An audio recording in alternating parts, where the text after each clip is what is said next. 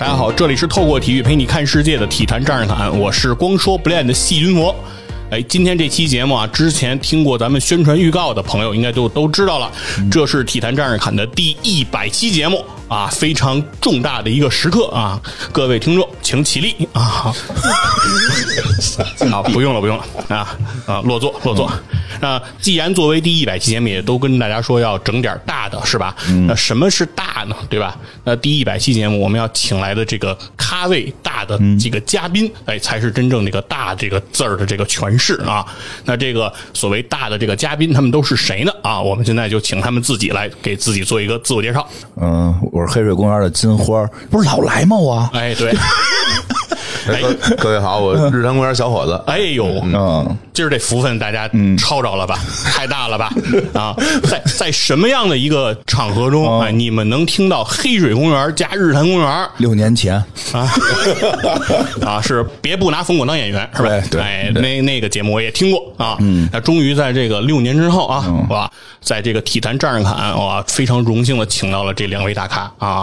这是作为我们这个第一百期节目，我觉得非常值得这个纪念。哦我觉得你确实好像是在蓄谋已久的这个事儿，好像是。嗯那 肯定的呀。反正挺客气，是不是？哦哎，我不是我这个蓄谋确实非常已久啊，是吧？春节前，嗯，就跟那个火总那个联系上，我说那个请火总来录节目，哎是对，但我一直呢就约这个侯总的时间，我就说那个稍微往后压一压，为什么呢？我就等着这第一百期呢，哦啊，就前后我就一直一直错这个事儿，我说怎么能那个配合这个火总的这个时间，因为现在大家都挺忙的嘛，然后然后把这个时间错开，终于啊集齐了啊两大公园啊，这就是这个早上逛北海，晚上逛颐和园啊，这个都是慈禧老佛爷干的事儿嘛。 哎呀，这腿儿都没断了，这走过去这是从啊。 对嗯，好，那特别特别荣幸啊，因为我那个呃，其实我挺少那个出来串台，嗯，也是因为就是人缘差，大家不不哎别爱别听这么别这么说不爱请我，也没有，嗯可是我自己我比较内向啊，话少没有。那反正呢，今天能能来这儿，我挺开心的，因为之前那个。跟我们刀老师呃哎嗯也合作过啊，就是我当时觉得还哎挺好，然后您现在坐那个位置，就是刀老师跟我录节目的时候，刀老师坐的地儿哦是吗啊，刀老师也坐这位置。你看这缘分真好啊！对，所以我觉得今天我是非常高兴啊，嗯而且今天呢，就是大家都知道火总是个真正的球迷，对而且火总啊是真正意义上的这个米兰球迷，哎是对吧？AC 米兰球迷，而我们院长呢，对，跟米兰也有缘分啊，嗯有是缘分这个呢赛博朋克这个米兰球 迷，哦，这怎么讲呢？这个啊来，来，院长解释解我释不，看球，只玩游戏。哦嗯，嗯足球经理，足球经理对，就是啊喜欢用米兰。哦也是因为小时候，小时候什么队儿也不知道，就是从大人嘴里只知道这个米兰。嗯，后来看天下，哎，天下足球，你说是不是都是米兰粉儿啊？我觉得天下足球好像一直在捧米兰似的，就是我小时候看到的很多信息都是在说这个队很强，有几个？嗯，对吧？所以从那之后，我玩游戏的开始玩游戏之后，就会一直喜欢使米兰你是从哪代开始玩？就是九九。哦，那那时候还是 CM， CM 对对对，玩的挺早的，现在也在玩我。九九那比我都早， 我现在还在玩，但是我不不怎么看球。我是从 零零一哦开始玩， 01 02零一零嗯二啊，就上大学那会儿是每天都玩，然后一直玩到了二零，嗯，呃，就是二零二零，啊，FM 二零二零，对 呃，现在现在那个挺贵的，主要对，就是因为后来那个有这些年玩玩游戏时间变得很少，哦然后再加上我整个人那个状态，好像有时候也玩不进去。对，但是我觉得《足球经理》这游戏可能是我就人生中玩的系列最多，我啊我时间对最长的。挺好玩的，主要是。对，经常提着你什么也该洗内裤了。啊啊 就是对，我现在还在玩，因为现在那个 XGP 那个免费玩了，嗯哦就不花钱 XGP 啊，啊啊，XGP 免费，就是所以我买那个 XGP 会员就对可以免费玩很多游戏，微啊软微软的。对对对，所以现在也在玩，嗯，那它那它那个版本跟那个 Steam 上的有什么区别吗？没区别，一模一样，一模一样啊但是没网就不能玩，必须得有网，必须联网。必须得连一下，然后就可以再断。哦嗯，就因为我那天想上飞机玩来的，哦突然发现不行，嗯嗯，它登不上。哦好像现在有游戏是这样。我之前听说那个嗯，大菠萝，嗯，大菠萝四好像就必须在线玩，啊，对，那个肯定必须在对，线了。就没网不就不能玩儿？嗯对啊，这听哎呦，怎么聊这个了？ 对，说说这个，对对，米有兰嗯点有点超级文化的感觉啊。嗯，对。然后今天呢，既然是这个都是米兰球迷，那咱们今天这个呃聊的这个话题就跟米兰相关啊，和这个意甲相关，因为最近啊，意甲。火了，是哎，这欧冠里头，哎，八强三支意甲球队，而且里头还没有尤文图斯啊， 啊，没有啊这种局面就是在这个过往的这个几年当中，已经基本上见不到了。这十几年都没出现嗯过这种情是况之前这些年一看意甲都是要不英超为主，对对吧？然后再加上西甲那两支，然后法甲的出来一个，然后德甲的出来一两个啊，嗯德这甲样出一个对，都这么来匹配。然后今年呢，这一下不一样了，感觉意甲成为主流了，而且意甲这三支球队还都分在下半区了。嗯，哎，很有可能啊，会有一支意甲球队是极有可能挺进决 赛。是本菲亚听了 急了，本菲亚 说：“我把这哥仨都办了。”对我没机会了吗？啊，因为跟本菲亚分在同一个哎，对，但是呢，因为我们呢是米兰球迷这个身份，所以今天我们的话题呢会以米兰为主啊，然后结合这个意甲的这个文艺复兴啊来聊一聊。但是最开始的第一个环节，哎，也跟二位之前交代过了哈。既然我们这个来到一百期节目，我们就搞点不一样的。哎，在第一个环节，我们进行一下这个米兰的这个知识问答。我到昨天才知道这个事儿，而且是昨天梁波在这儿给你录预告的时候才知道，还有什么那个比赛说说要争出谁是米兰真球迷，这有什么可争的呀？肯定是我，肯定是小伙子呀！我我一个赛博球迷，我我回头 回头回头问题一出来我也答不出来，跟那儿现演，俩人跟那儿现演啊！为了咱们一百期节目，啊我们大现演，他太他这这这个真特别有阴谋，我觉哎得他就反正啊对，就玩儿起来，啊玩儿起来对玩儿我们玩儿陪你哎玩儿就是170了答你高兴对了，说明大家足球底蕴深厚；嗯答错了，说明我们节目效果拉满，哎 好嘞，可以行可以行是吧？哎，咱们那我就开始出题了啊嗯。那我抢答还是什么呀？呃顺序他先答，我说我也觉得是，可反正 你们还你们得一样，对哎，你们俩人是可以商量，啊对哎行啊然后呢，那个就是谁先答谁后答，我就不做要求了啊，你们就看一看就行。嗯行嗯哎，那咱们呢先开始啊，直接就进入这个比赛环节。几道题啊？我我准备了五道题，下次我以为什么像 B 站一百道题呢，咱也别干别的了啊！行，然后录到名儿了就嗯录到名儿可以，嗯对，一共就五道啊，啊不多。呃，大家都知道这个米兰为什么大家喜欢呢？就是成绩比较好。哦哎，这个，以前呃，咱别说以前，去年、啊去年也可以你看我今儿这衣服，啊、对对对第十九个意甲冠军，哎对对啊对开玩笑啊，成绩非常好。嗯，但是呢，我看了一下米兰这个成绩，就是 AC 米兰这支球嗯队从历史上好像没有拿过三冠王。嗯，就是我们意义上的那个大三冠王，啊就是嗯意甲冠军、意大利杯冠军，再加欧冠冠军，嗯，这个组合，嗯，是似乎没有出现的。标准的三冠王，啊对，就非常就不能说利物浦那种什么五冠王，然后都是什么欧洲优胜者杯什么之类的哎，就什么什么联赛杯，就是这种不能论啊。得罪人话你说，对，咱就咱就说这大三冠王，哎。其实米兰是没有真正拿到的，哦但是米兰呢，在某一个赛季离三冠王可以说只有一步之遥，就是在两千零二到两千零三赛季。嗯，零二零三，嗯对，啊那个赛季米兰是欧冠冠军，同时也是意大利杯冠军。嗯，哎，这两个杯赛都拿到了，然后插一个，但是联赛没有拿到冠军。哎，那现在这个问题就是，那一届意甲就是零二到零三赛季啊，那一届意甲这个冠军是谁我操，啊？现在说一下这个选项还啊有，选项还可以，有选项，有选啊项有选项啊，A 尤文图斯哦，B 国际米兰，嗯，C 罗马哦。 ，D 皮亚琴察。哎，嗯，选项四个选项，你记得吗？那罗马吧，啊，是吧？哎，不是罗马，罗马是罗马好像在前强，是是零零年，零二应到该是在03啊前点儿的。啊对对那对因为对因为那一年的 C，那一年的足球经理，罗马就能横扫一切。对哎呦，印象特别深，那啊年那嗯对，就是怎么也打不过这个队。经常是什么换人，什么拖地下特高兴，然后扒地上， 然后然后就下掉了，就是这个这个对对对是哦，对对那会对，儿还有蒙特拉、德尔维西奥，嗯，对对那会儿罗马确实很强，安德拉哎什么的，啊前一点儿，那猜一个第四个吧。皮亚琴察啊，因为这个你出题不就得玩点阴险的吗？前几个都是常夺冠的啊啊，皮亚琴察太扯了，绝对是不可能的，绝 对是。怎么样？节目效果怎么样？漂亮漂亮漂亮吧？院长院长选 D，皮亚琴察，啊绝对是不可能，嗯我想想，你想想零院二院长很大胆啊，零二零三赛季那个时候，米兰，就剩俩了，俩选一个。嗯，哎呦，那我那我我还真忘了，必须承认，必须我还真忘了，但我只能能瞎猜一个啊。呃，那那个时候，那我就选呃尤文图斯吧。尤文图斯嗯啊，活动选了 A，然后院长选了 D，皮亚金叉。嗯，那正确答案呢就是 A，尤文图哦斯。嗯，很哦厉害。首先是如果只剩两个选项，尤文图斯和国际米兰，就是打死也不能选国际米兰啊。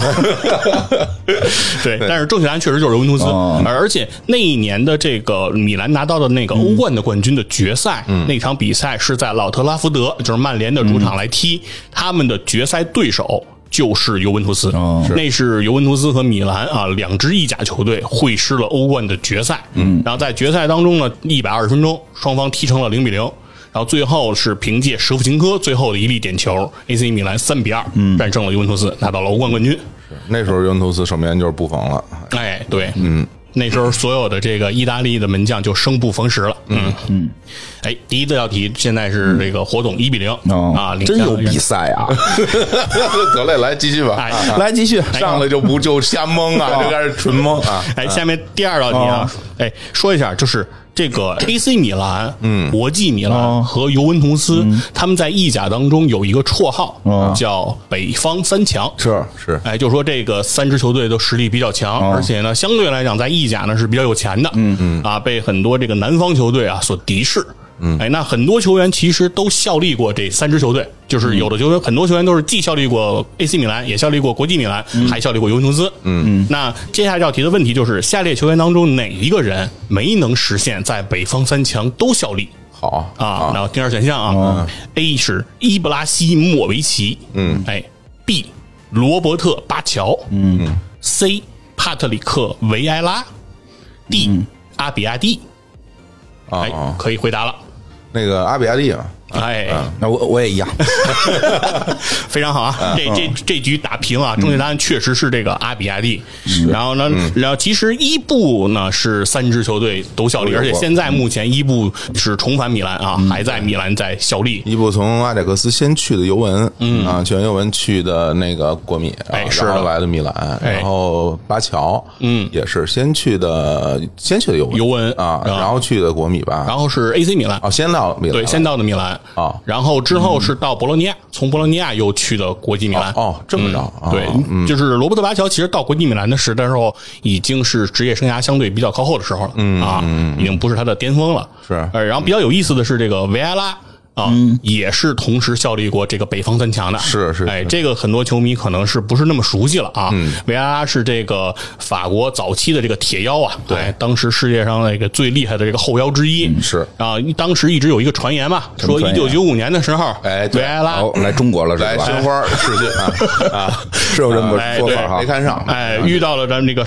这个上海名教头啊，徐根宝啊，徐根宝指导认为维埃拉速率太慢 啊，太笨嗯啊，说把说不要他啊，但事实上啊，维埃拉在一九九五年就已经被 AC 米兰挖走了，嗯，哎，所以说就是不太存在哦维埃拉来过上海申花试训这件事情。嗯维埃拉本人呢，在接受中国媒体采访的时候，后来也辟 谣了， 说没那么巴宗事儿哦啊。是就跟那什么说李贝里是什么朱元璋后代似的，李贝里也辟谣啊，对，嗯然后最后这个选项阿比亚蒂，哦哎，其实这个是我特别当时欣赏的一个球员，就是哦是吗对，就是在我开嗯始看米兰比赛比较多的那个时候，就是我对阿比亚蒂这个门将还是很有感情的。哦为什么呢？就是呃，九八到九九赛季，呃呃，阿比亚蒂二十一岁来到了 AC 米兰，然后很快就拿到了这一号球衣，嗯，就象征着这个首发门将的这样一个球衣了。然后这个时候，其实我们和当时的米 AC 米兰的球迷都会觉得说，嗯阿比亚蒂就是未来米兰我们呃门将的这个希望，对，甚至于是意大利国哦意大利国门门国门嘛的希望。对他的状态本身当时也非常好，就九九年在最后这个一个比赛当中是扑出了这个呃佩鲁贾的点球，然后帮助 AC 米兰拿到了那一年的意甲冠军。嗯，但是呢，就是从零二年世界杯之后，阿比亚蒂因为自己的这个受伤，哎，逐渐就被迪达取代了这个首发门将的这个这个资格。其实我在呃迪达刚刚轮上首发的时候，我和当时的 AC 米兰球迷啊，都有点看不上迪达啊，都觉得这个迪达不行。但是后来呢，就是大家也 逐渐变化了。迪达本身是不是特别行？ 这个阿比亚蒂嗯这这个球员，我觉得他他比较优势的一点就是在他这个性格他比较稳，嗯啊，然后他的发挥就是没有什么特别多的起伏，他一直是这个水平，对他没有说超常发挥或者就很失常，嗯，但是他有两个比较大的问题，一个就是说他体重比较大，哦然后他这个所以他的就是他身体素质不是特别好。因为他的移动啊、弹跳啊这方面本身这块儿不是特别行，嗯，对。另外一个就是也是因为他体重比较大，后到后期他就一直在受伤，是，对他他伤病比较多，嗯，后来是租借到那个尤文图斯，哎，对嗯他曾经有一年是租借到了尤文图斯，所以说他有这个哎尤文图斯和米兰的这个双重的效力的经验是啊，但是呢，国际米兰他是没有去过的，对，还是一个比较忠诚的这个球员，嗯，哎，在这个当他就是职业生涯末期再次回到米兰的时候，也一度是米兰的第三号队长，嗯啊，因为在很多这个环节和节目当中啊，其实没有机会聊阿比亚蒂，是对，但但那个那个那个时代玩游戏的时候，确实他一直是首发门将，还挺厉害的。是但是那会儿只要有布冯在，他一直也在国家队啊混不上。嗯对对肯定是打啊不这上。这个要是能混上，其实可能还能出来。那会儿觉得他比布冯小吧，我记 得啊是比不光稍小一些，嗯。对，觉得还有机会，结果谁想到布冯那么长时间？是， 所以说当时那一批，我觉得意甲的那些意大利的那些门将，其实都在布冯的光芒之下。对，那会儿我好像觉得那个意大利的门将挺厉害的，就我记非常厉害嗯对吧？就是有一批特别厉害的门将，当年要不是布冯受伤，那托尔多也没哎办法，去，对，圣托尔多，嗯对吧？没办法顶上来嘛。嗯对那这是第二道题啊，哦啊双方现在是打平了啊。然后呢，这刚才别架不着比赛了，哥我又我又不是那么懂，你老那么认真哎哎，放松点，放松点，哦往下说吧，好嘞，吧，好嘞，好嘞啊，我我主要是想解说嘛啊。 哦那个，那下面呢，接下来一道问题呢，就是关于这个很多米兰的这个球员呀，嗯在踢球的时候都是这个属于我们常说的叫用脑子踢球，嗯，所以呢，后期呢，他们就很自然而然的哎走上了这个教练岗位，我天儿太惨了，哎， 而作为教练啊，很多的米兰名宿啊，也都从米兰开始过自己的职业生涯啊，开始开始自己的执教经历。那有很多的米兰名宿都执教过 AC 米兰。那下列米兰名宿当中，哎，谁没有执教过 AC 米兰？嗯，那 A 是西多夫，B 是加图索，C 是因扎吉啊，菲利普因扎吉，嗯啊，D 是皮尔洛，哎呀，真是这祸害多少人 呀！皮尔洛不要来 啊！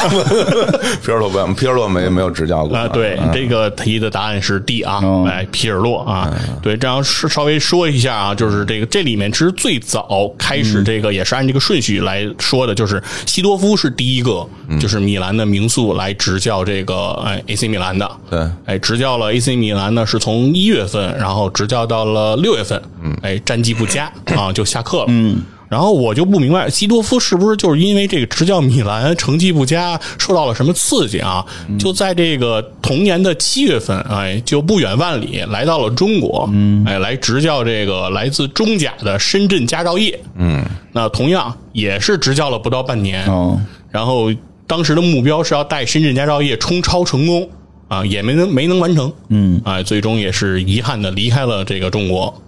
那接替这个西多夫的人呢，就是加图索，哎，拿起了这个米兰的教鞭。总体来说，其实加图索的这个任期内呢，相对来说对米兰的这个成绩还是相对比较好的啊，尤其是如果和西多夫和因扎吉啊进行对比，那加图索的成绩就算是不错了。那是你联赛第七比联赛第十强 啊！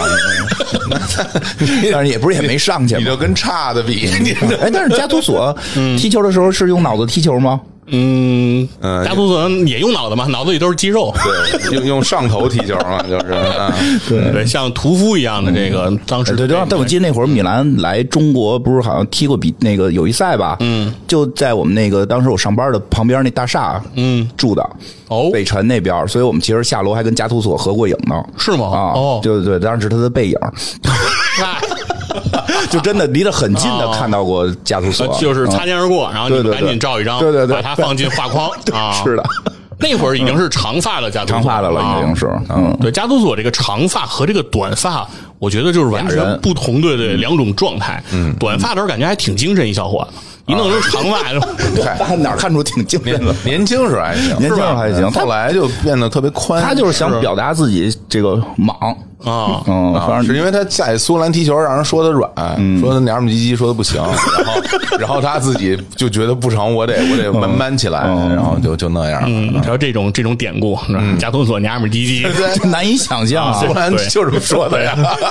对，其他节目你都听不 着。对，然后啊嗯但是加图索在我觉得米兰任上最好的一件事就是加图索是提前和俱乐部解约，嗯，而而当时加图索还有两年的这个米兰的这个工资，嗯，然后他放弃了其中的百分之九十，嗯，啊，就等于是留给了俱乐部，就是去招兵买马，嗯非常仗义这一点上来说，对米，我觉得加图索对米兰还是比较对得起的啊，那一定一个是一个好人啊啊。那接下来呢，这个执教 AC 米兰的这个名宿啊，就是这个菲利普·因扎吉同志啊。当然，这就是刚才火总说的啊，意甲的那个第十。嗯，是，哎，对因扎吉这个执教的那个水平啊， 就是现在来看，就是比其弟啊西蒙尼·因扎吉感觉还是差了不少。是，那基本上那个呃大英扎吉的这个执教水平，也就是个意大利乙级联赛的水平啊。那现在也在乙乙在执教嘛，嗯，对，对，然后就这几个人啊，咱们说白了，我觉嗯得，因为就我对他们很熟悉，因为那些年米兰成绩非常差，然后看得我很痛 苦，然后这个。其实我看米兰中间有一个断档嗯期，其实就是二零零零到二零零四年。嗯为什么会断档？是因为我那时候上大学，嗯这大学生的生活非常闭塞，然后我也哦没电视哦也没电视，也没有网络，那时候也没有网络看球嗯，对所以我看米兰的比赛就非常少。所以你刚刚问咱们说那嗯啊，零二到零三，我就不记得，啊因为那那那些年几乎就没怎么看过联赛，嗯就都是看那个报纸一些一些信息，所以就很多都忘掉了。但是这几个人执教的时候比赛，我可都是看 了。咱们这么说吧，简单说，我总结一下哦吧哦，就是这些主教练，我总结为就俩字儿，就是就不会，嗯就是就不会，一点都不会，就不会 执教。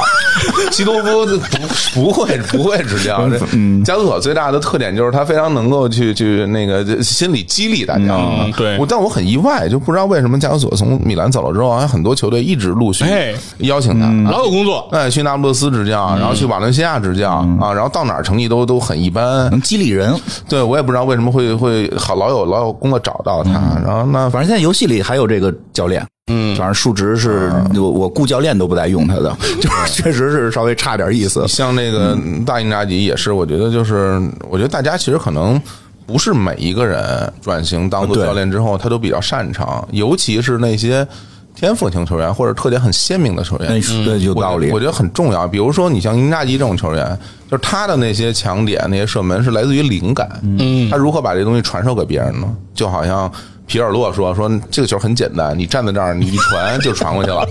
或者说，是是嗯是，说说你说你看这儿啊，那守门员不是站这儿吗，你往那儿踢不就进了吗？嗯你看我，我这进了，那别人没有他这水平，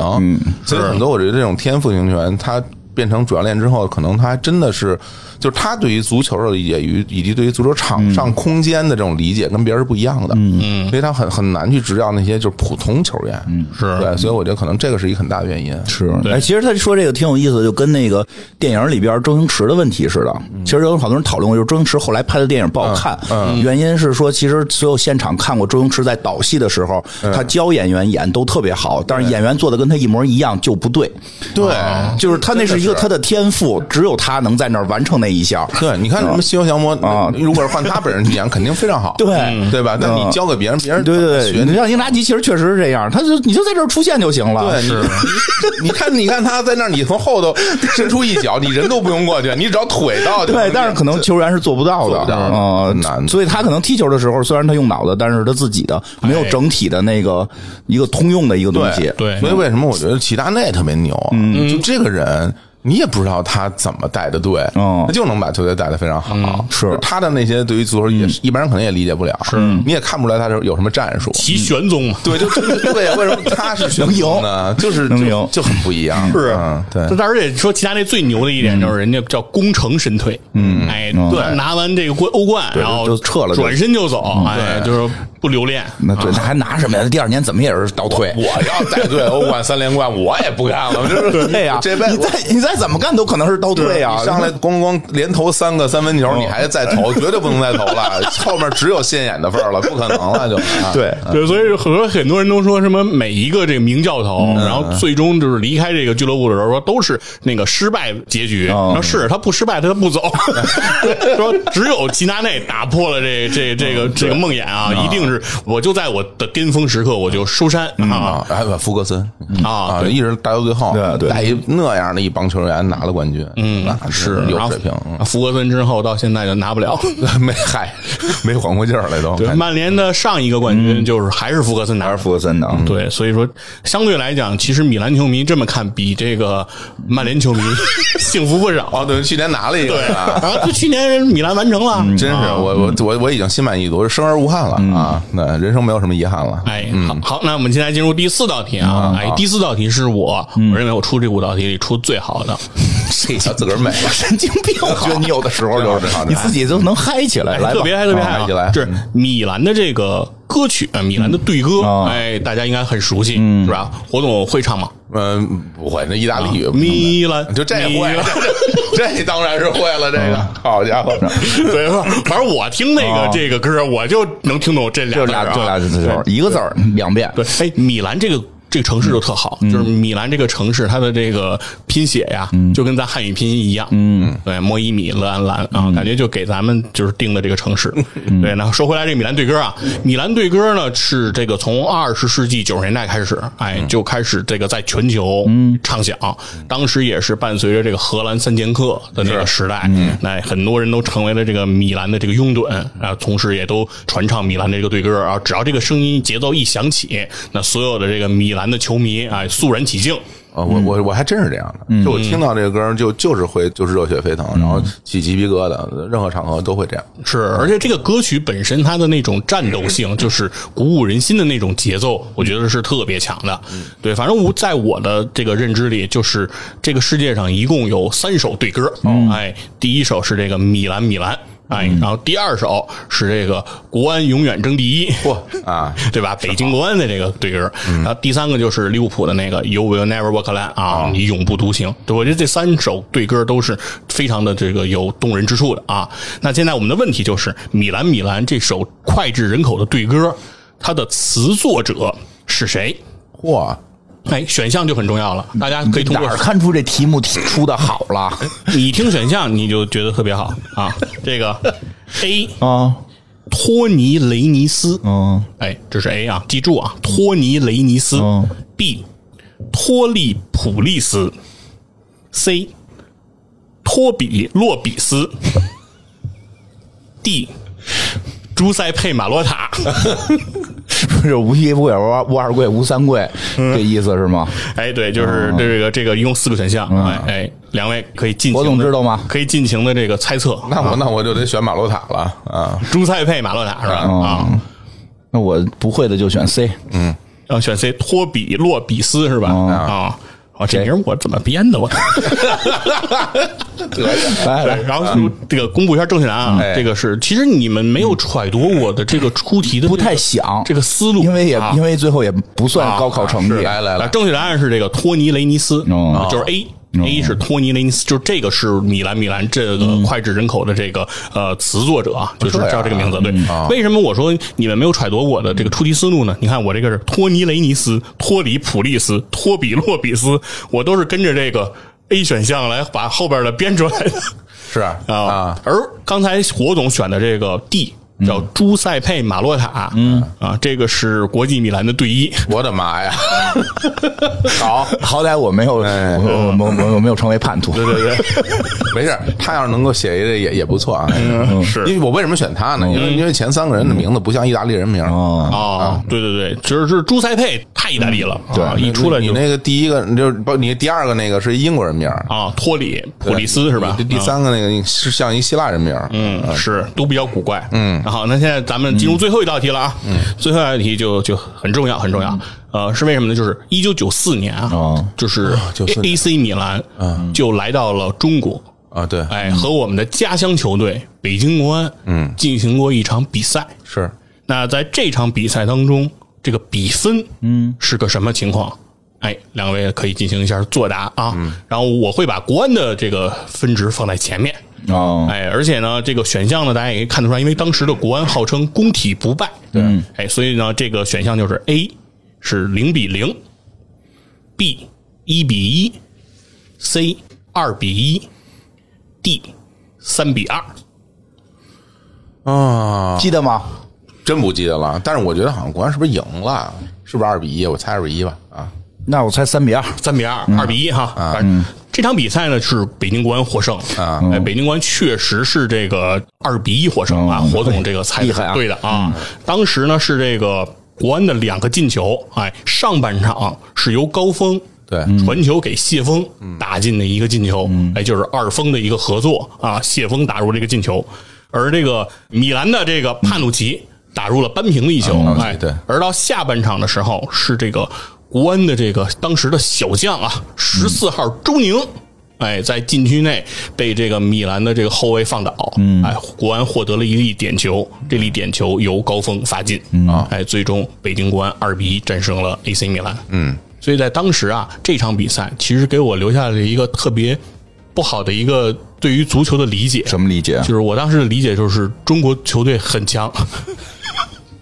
是也不单单是因为这场比赛，桑普多利亚来了也输嘛，嗯是对吧？你巴西那些球队是吧？南美球队来了也也输嘛，对对吧？所以你就感觉来我们这儿我们都能赢啊。嗯对，后来有一阵儿拉齐奥来这个中国踢比赛，跟中国国家队踢过一次热身赛，嗯把中国国家队给赢了。这件事儿我是不接受的，哦因为我当时想的是我们省队儿 都能都能战胜他们，怎么国字号出去打不赢人家了呢？嗯啊，是然后当时说拉齐奥呢，拉齐奥是相当于人家的省队儿，嗯，嗨，你都这么理解那会儿？是啊，当当时哦可以你。当时对足球你没有什么哦对对概念，对你就是只你要能这么说是你就看当时地觉得地有域省嘛队儿，嗯你觉得人家对，这是个地区队儿啊，代表一部分。我们这个代表的是一个国家，我们这么大一国家，九百六十万平方公里。啊哎，行行行行，行行行行行，别别现眼 了啊。哎，行，哎，今那这五道这个题呢也是答完了啊。这这之中其实也是包含关于这个米兰的一些哎小的知识啊，小的大家的一些回忆啊，也是通过这个来给大家带到这样一个情境当中。嗯，哎，那接下来呢，其实我们就开始聊一聊这个意甲的文艺复兴啊，包括这个米兰的这个复兴的这个情况。嗯因为一谈复兴，说明一件事就是衰败过。是嗯哎，那他这个整个意甲是怎么就衰败的？嗯其实这个问题之前院长是和我交流过的，哦呃，我给了院长一些答案，哦但是我并没有自信这个答案是对啊的。那你再说说，让火总听听。来，我听对，当时我我的说法就是说，我说，呃，整个意大利呢，就是受经济形势的这种影响，嗯，哎，各个这些家族财团都没钱了，嗯，而伴随着这个整个的这个呃中东的这些财团的入驻啊，像英超啊等等这些豪门的崛起，等于是整个的意大利的这个足球这些所谓的当年的豪门就有这种衰落的这个趋势，哎，没钱买了。但是呢，具体米兰是怎么没钱了这件事情，其实我也没有搞得特别清楚，因为在我最开始玩这个，我也玩足球经理嘛。最开始我在零一零二，包括零三零四那个阶段，我玩米兰这个球队的时候，其实米兰还挺有钱的。嗯，然后等到我玩二零。FM 二零一四在开的时候，就米兰就没有什么钱了。嗯，其实我对这件事情也一直很狐疑啊，就是为什么作为一支意大利的这个豪门，怎么就突然就没有钱了呢？啊，这个我我多我了解一点啊，啊咱们咱们随便哎聊啊哎，，我我懂，因为是这样，就是聊一聊嗯你作为一个一个俱乐部，一个欧洲的这种职业的俱乐部，它这个经济来源主要分几种哦啊，一种就是说你的这个整个这个球队的就是公司的注资人。投资人，嗯，他本身对于这个球队，就是他愿意投多少钱进来。当然，这个这个投多少钱进来要符合这个财政公平法案啊。嗯，当然巴黎可以不需要啊，巴黎不需要符合那个法案，就是然后大家 就你你得有这么多钱，然后输入进来。那除此以外呢，就是你这个球队成绩好，尤其是在欧战的那个比赛中成绩好。那你有大量的这种欧战的奖金，嗯还有这种这种转播费的这种收入也可以进来。其次还有就是球员买卖嘛，嗯呃，但是米兰其实他为什么呃忽然就是说好像忽然之间就没有钱了？其实是因为之前嗯米兰老板贝鲁斯科尼，呃，在那些年他本身。投在米兰身上钱就会减的很少了。嗯啊，因因为他，哎呀，这这个事儿说来话长，因为他本身是一个政客嘛，哎他是这个意大利的嗯经意大利的总总理曾经是总理，嗯，对，然后呢，这个球队对他来说是一个很重要的一个拉选票的这么一个一个事儿。当然，我们要承认他喜欢足球，嗯、啊，他是喜欢足球，他经常给教练讲战术嗯啊，就是他要求教练踢二二前锋，就踢双前锋，打双前锋嗯啊，要要打双前锋不，要打双单数，对他喜欢，他喜欢这个东西。但是那个时候，后来他自己的投资就会越来越少，于是就出现了一个情况，就是你你球队的成绩也往下走，你的收入也减少，然后你本身。这个他投的钱也变少，所以你拿能拿到转会市场的钱就会减少。嗯，于是当你没有办法拿出大量的转会费去购买球员的时候，呃，当时的米兰的经理加利亚尼就只好去选择在那个自由转会市场上去选择一些自由身的球员，嗯免费的，对，那这个自由人员，他比如说是因为是从那个博斯曼法案。嗯，有有了之后啊，球员其实也当成一个真正的工作者，在啊欧洲这对，样就是对是对球员作为劳动者权益的一种保护。对，在此之哎前，很多球员就是说，就算我合同到期了，我也没有办法去选择另外的球队。然后哎，就就是现在可以换工作了。哎对，现在是可以了对，。就比如说像那个中超和 CBA 啊，但是在那个时候，如果说你没有钱去再从一个俱乐部买球员的话，你就选择这个自由市场的球员。嗯那这些球员势必就会跟你索要高额的工资和签字费。嗯，就比如说大家，比如嗯，金光院长也也你也是一球队，我也是一球队，那我们都看上了这个佛爷了。嗯哎说这球员不错，哎嗯啊，这球员说到我们球场来，我给你开，我给你开这个一个月一百万欧元哦啊。然后一问我，我说我给你开一百五，哎呦那那你说这这个东西对肯定就是大概率就是谁给钱多，他就去哪儿。当然，这个有一个前提，就是说这个球队别太差，这发展很差这不行。对，所以这样的话就是签了大量的这种自由球员，但他又想。这让那个球队的成绩保持在一个水平线上，所以他去找的都是那些有名的自由球员，嗯，所以那些球员呢，就是工资水平是非常高的，嗯，然后那你基本上你你给他那么多钱去养着这些球员，还要去交税，然后你成绩还没那么好，所以你球队每年的这个支出负担就会越来越重，嗯，这样就是一个恶性循环，就是你不停的花很多钱去养球员，然后你又没有在比赛中赢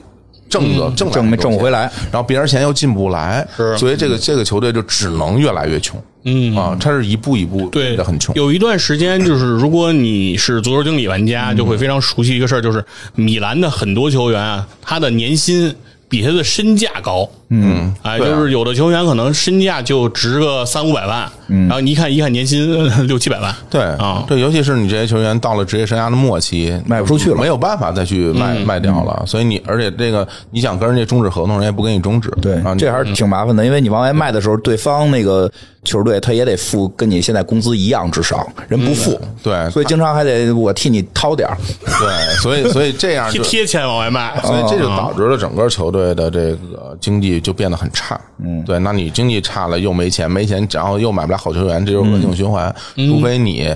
那个呃发生奇迹，你的青训队伍里出现了一大批好球员，嗯，然后都顶上来。但是米兰的青训系统的问题也很大啊哎。简单来说，米兰的青训系统就像是一个学生课外班儿，嗯，它不是一个好像现在是不太行哈。对，它不是一个特别专业，比如像亚特兰大什么那些，嗯就是一个呃足球训练营，是的很认真的在训练，不是，它很多都是小孩儿在上着学的课余时间来这儿踢球，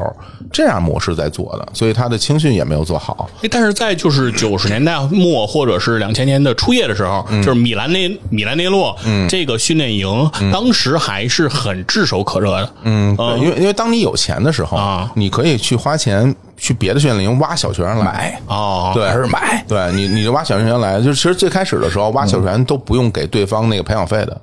就不用给人钱。啊比是如说我看上你们家这小孩了，然后跟他爸说让孩子上我们这儿踢来吧，别跟他那儿踢了，是吧？然后那温格不是把人法布雷加斯从巴洛那弄 到弄到那阿森纳了吗？对吧？嗯，后来也是因为这样，也是规定了，像这种十四岁以下小球员。只有从青年球员走的时候，那你要付给之前的俱乐部一笔那个培养费，当然不是很多，但是小孩还没长身体呢，你知道谁未来踢得好，踢得不好啊？对对你那当时那当时美国那阿杜，大家都说特好，哎嗯那那后来也没踢出来啊，是是吧？你穆科科踢得好，啊那不是改年龄了吗？但是不说啊，嗯 所以总体上就是这么个情况吧。对，反正就是我是最开始就是在巴萨的那个青训营没有那么如日中天的时候，就是我当时听的最多的是米兰内洛的这种，比如说科技含量，他的这种训练的科学。当时其实是把他的刚才活动说的这个课外班儿，当时我们认为是一种比较成功的体教结合。嗯，就是说这些孩子，你看人家也没放弃上学，是吧？人家还踢球，人家有的还踢出来进了职业队等等，就是说这个东西可能是一个比较好的模式。其实当时我们在最开始那个就是两千年初时候看什么《足球周刊》上的那些描写，就会觉得米兰内洛是一个非常啊、非常好的地方。嗯对，但是随着后来这个拉玛西亚的这个横空出世，对就感觉就是整个就是米兰的这个青训就完全不在这个世界的这个关注当中了。不行啊，嗯嗯其实一直也不是特别好。就你像米兰青训出过多少特别好的他好像这些球员基本上买的嘛，对，很多其实是十八岁以前来的，啊哦但他并不是从这儿就从小练起来的。对，比如大家很熟悉，像像皮尔洛、加索索这种球员，不是米兰青训，嗯哦他们都不是啊。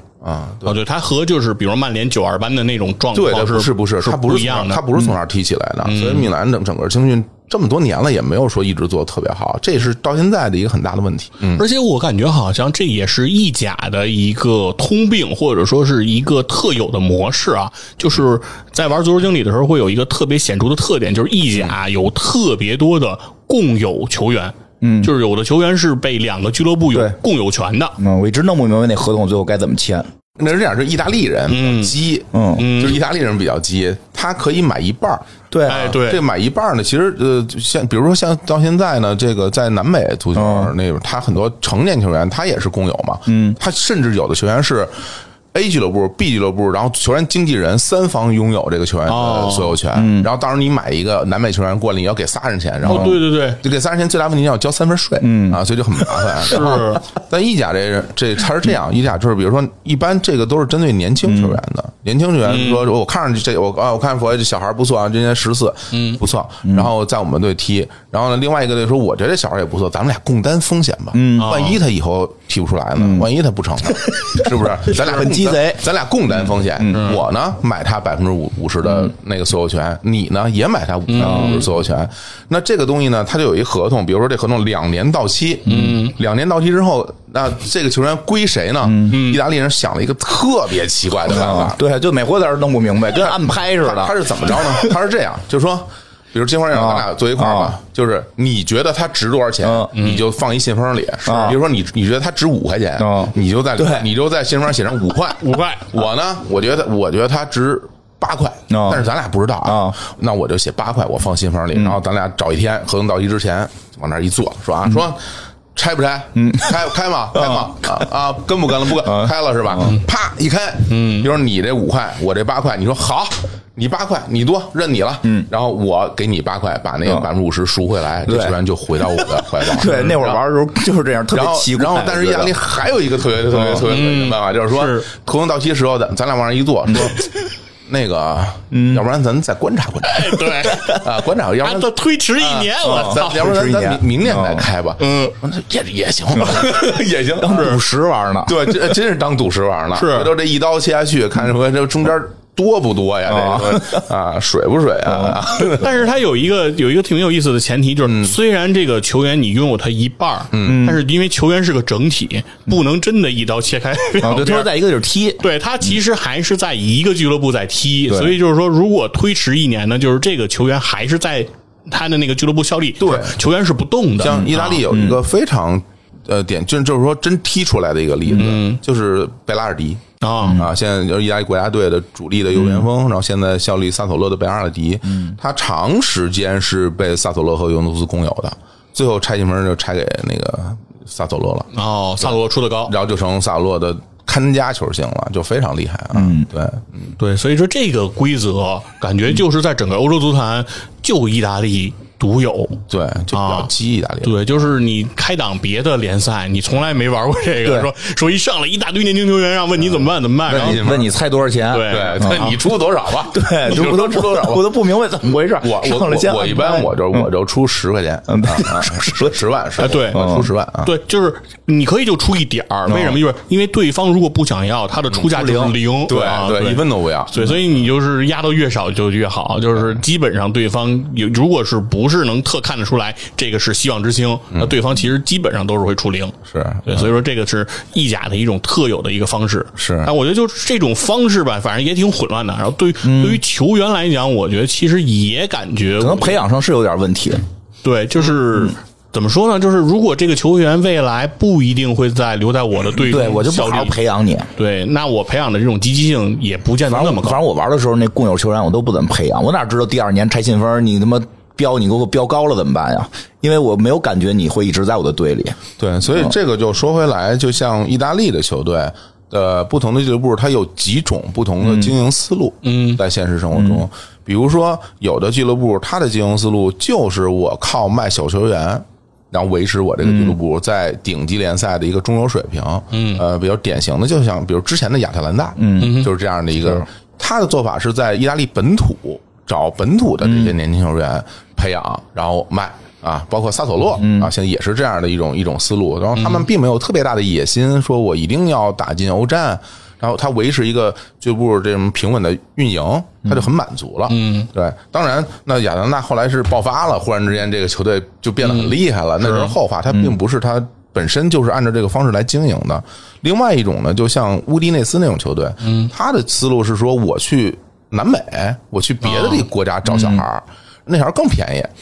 我把他带过来之后，然后在意大利待了五六年，然后有意大利护照，主要靠混护照。对，哎嗯弄一欧盟身份，对，有那个欧盟身份，然后我也可以挣钱，然后所以他的球探网络在南美，比如哥伦比亚、是厄瓜多尔、嗯洪都拉斯那些地方，他非常的强。然后他就能找这些球员，也是维持他的一个意甲中游的这么一个水平，这是中嗯游球队的普遍的做法。其实像强队，按理说应该发展自己的青训，因为欧战报名是有青训嗯哎所谓硬性要求有指标的你有有指指标标的。嗯，那其实现在我觉得意甲球队一直以来都没有特别特别重视这个青训的培养。当然，我觉得在意甲的强队里面，对于青训球员培养最重视的就是罗马和国际米兰。嗯，对，你像国罗马、国际米兰其实是出了很多自己的青训球员的，他们是比较重视这一点。我觉得这个是比较科学的啊。那像尤文一般就是去别的队弄点本土小球员弄过来，到我这儿来，我混一个我自己的青训的名额。名额对，是这样在做的。然后，当然这些球队他他为了这个欧冠报名，他可能就是我只要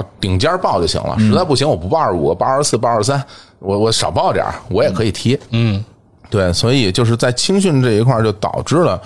意甲的青训不是很好，所以他的这些年轻的球员。在意甲其实机会也不是特别多，啊因为你在小球队，比如像恩波利小球队，你能打上主力，在大球队一点机会都没有。嗯啊，你在强队你根本踢不出来，教练也很保守，他也不用你。是对，所以导致了意大利出了一帮就是七十五八十分的那些球员，哎就靠这么一帮球员还拿了一欧 欧洲杯冠军，我第一，然后马上就露馅了，世界杯进不去，我操，连续两届了，就是，所以他还是有问题的，对，嗯就这个事儿也挺有意思，就是这个感觉意大利的那二一年拿到了欧洲杯冠军、啊，当时就觉得说那次拿欧洲杯冠军以后，觉得这支意大利可期啊，哎奇迹呢都是，当时就觉得嗯 非常的牛嘛，嗯，但是没想到呢，就是转过年来，因为因为两届大赛挨太近了。往往都是以前要差两年嗯嘛，这回是紧挨着一年，这就马上就要踢这世界杯。对嗯但没想到，居然世界杯又踢不进去了啊！欧洲冠军缺席世界杯，这也是比较少见的这个经历了。是你踢不过北马其顿，你你 还你就别去，你就咱现什么眼去？我当时还说呢，我说哟，嗯我说那附加赛先踢北马其顿，然后然后完事儿之后肯定踢葡萄牙，我说葡萄牙肯定不好踢，我说到时候哎呀还挺紧张，结果北马其顿都没赢 了，直接就被淘汰了。然后大家就开始翻旧账，说当时在嗯小组赛的时候，若尔尼奥面对那个小组赛三两三场比赛，点球一个没进，只要进一个就直接出线了嘛。嗯但我觉得不是这种仗，就是就是你就是踢的丑，你就是你嗯要现在没什么人了吧？他也就整个意大利感觉没有特别强的吧？没有那种说说你说像欧洲顶级球员啊水平的那种球员，但有啊大吧家都是七八十分。哦那你要是有一个一套好的战术，还是有一些战斗得力得的。有几个九十多分的吧？九十多分啊。就没有吧？就是说，啊实际上踢出来还得有几个九十多分的带 队啊那那就没有 啊。感觉是啊，他就没有后来没有再出哎过你要是愣说有有一个啊，那名字我不愿意提，一守门员我不愿意说他了。啊， 刚才我们刚才录节目之前，我们俩还说这事儿来着呢，叛徒啊，真是啊，就是除了他，好像真是没了。嗯，反正是能戳得起个儿了吧？比如说，你说能，比如弄一个什么世界明星队，那没戏现在能入选呢， 没确戏，实没戏，是一个没有。你想，你想当年什么因扎吉啊对托当年很蒂厉害嗯德尔皮耶罗那些球员放在哪儿不是顶级球员？现在没有这样的球员了。嗯，对，所以你说意甲什么文艺复兴，嗯，我觉得这真的是一个假象，根本 哎，那就咱就说回这个意甲文艺复兴啊，我认为我为什么觉得意甲文艺复兴这个提法有意思呢？是因为就是现在如果咱们去看这个积分榜，嗯，就会发现现在意甲这个积分榜也很有趣啊，嗯，就是现在意甲这个积分榜的前七名，嗯，几乎啊可以和当年的意甲七姐妹重合，那倒是啊，唯一的一个缺憾就是是亚特兰大高于了这个佛罗伦萨，嗯哎，在佛罗伦萨之前，然后剩下的就是这些球队，而且排名现在榜首的是那不勒斯，嗯啊，然后之后后面是什么罗马拉齐奥，然后哎，啊，拉齐奥第二，对，然后米兰米，兰第四， 对，然后是这个国米第五国米，然后尤文啊这么个排 位吧，把人尤文扣了十五分，对， 对，因为尤文是开赛前是从负十五开始打，嗯，不啊是，是打踢到一半儿哦哦，对对踢对。到前几轮儿，后然后对他那个他那个落听了，落听了啊，对然后，给他扣分要罚十五分儿，但是最终扣不扣分，穆里尼奥说的好，说你们可不要觉得尤文一定会扣这十五分啊。对，其实我有一种感觉，就是说意甲为什么就是有那种沦落那种感嗯觉？其实我觉得，就是意大利足球啊，可以说得上是他们欧洲最腐败的足坛，啊是他们老出事儿嘛，就包括其实米兰。就是强悍的那几年，嗯，我认为也和这个政治有相当就是撇不清的关系。当然哎，就当时的那个意大利足球的这种转会的控制啊，包括说到尤文图斯为什么能把年轻球员直接薅过来混一个自己俱乐部青训这个身份，就直接能出去踢，嗯就是因为其实当时尤文图斯的这个球队经理是控制整个意甲转会的这样的一个负责人，有水平啊莫吉啊，对，而这大佬个吧当时的这个意大利足协主席加利亚尼呢，是 AC 米兰的副主席。就是球队的副主席到了意大利足协总经理，嗯哎，就能就对总经理就能去那边当主席，这种东西弄得吧，这个球队很畸形，呃，所以说这个时候就会整个就是你养最后就出现这个这样的问题嘛，就最嗯后等于是整体都有点起不来，啊，哎就最后就这事儿就搂不住了啊，就崩了。嗯，对，所有的里边的这些暗箱操作的事情，大家相互交换利益的事情，是你绷不住。但是为什么后来那个时候意意甲联赛的这个竞争力还有呢？因为就毕竟有一些世界的这种顶级球员还在意甲效力，但你看这些年。没有什么顶级嗯球员都走了效力，对。那你看上一个真正的在转会市场引起轰动的，还是 C 罗转会尤文图斯呢？嗯，对吧？你 C 罗到尤文图斯就是给意甲就太长面子了，觉得哇，这这宇宙明星来到尤文，来到意甲，然后这好家伙，那就就是恨不得大家八抬大轿，是吧说那个尤文图斯就的是股价在当时就涨了百分之三十，嗯，那啊是，然后噌就窜上去了。那个当年就意甲工会，然后颁奖，就给 C 罗颁巨大奖、c 罗就最后恨不得都都快结束才来啊，露一脸儿，然后就就走了，根本看不上你这个东西。是，而且确实是 C 罗在尤文的那几年的状态，嗯，还是非常不错的挺好啊，也把尤文带进了这个欧冠的这个这个赛场上啊，也非常的不错。但是呢，确实来讲呢，就是现在意甲的这个局面哈、就是给人感觉很热闹了，就是。热闹是什么意思？就是不像以前，就是因为前几年就是当 C 罗在尤文的那个年代，就会感觉就是尤文在前面一枝独秀，甚至于打到这个比如说欧冠的比较靠后的淘汰赛阶段，除了尤文图斯也就没别人。对，因为、因为其实 C 罗是尤文的一个豪赌嘛，嗯啊，在那之前尤文联赛九连冠，然后两次打进欧冠决赛，嗯，然后最后都是被让 C 罗一大倒钩啊，然后给给给赢不了，他一直想突破一个，但一直想突破一个，我觉得其实是因为。那个时候，尤文的这个总经理就是小小阿阿涅利，嗯，就是他自己有这种怎么说呢？因为是这样，这个菲亚特集团啊，就是 这菲亚特集团拥有尤文图斯这件事儿，对他们整个集团来说就是什么都不是。嗯，就是他对他们集团来说，有这么一支俱乐部就是一个长面儿的事儿。嗯，他对于他他的什么收入啊、花钱这对他们来说就不算钱，根本就不当回事儿。但是他们毕竟有这种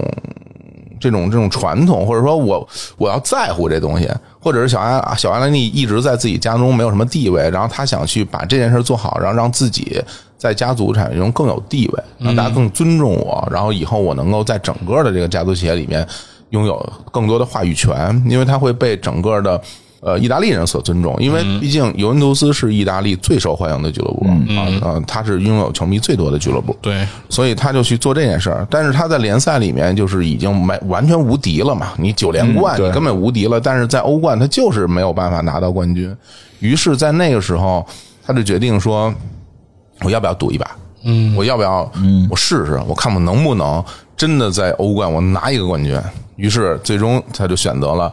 要了 C 罗，跟 C 罗签了一个巨大的合同，那那个就是完全豪赌啊！他合同 C 罗带着合同一来，整个球队的那个那个报表就崩溃了。就是你你如果不拿欧冠，你球队就就是那个经济就就完了。但是你最后就其实就赌输了，是啊，大家其实就没有。对 C 罗也想证明自己，尤文图斯也想证明自己，阿内利也想证明自己，所有人都败了，这场赌局就全输了，所以最后就不欢而散了。嗯，对，只能靠做假账了啊，要不 然其实那个假账就是之前做的，是之前的那个总经理，然后后来他就跑到热刺去了吗？嗯，那为什么后来库洛塞夫斯基，然后像本坦库尔这些球员又从尤文跑到了热刺？然后那个时候还要还要带很多球员到热刺呢，对吧？因为那些大合同球员，嗯，很便宜的价格就过去了，要把账做平嘛。然后他们跟巴塞罗那之间做了巨大的那个屏障。阿图尔的那个交和比亚迪奇的交易，每个人作价几千六七千万的身价，就好像咱俩，你现在作为一个职业球员，你身价五千万，我这是我天哪， 我真是不敢想 啊！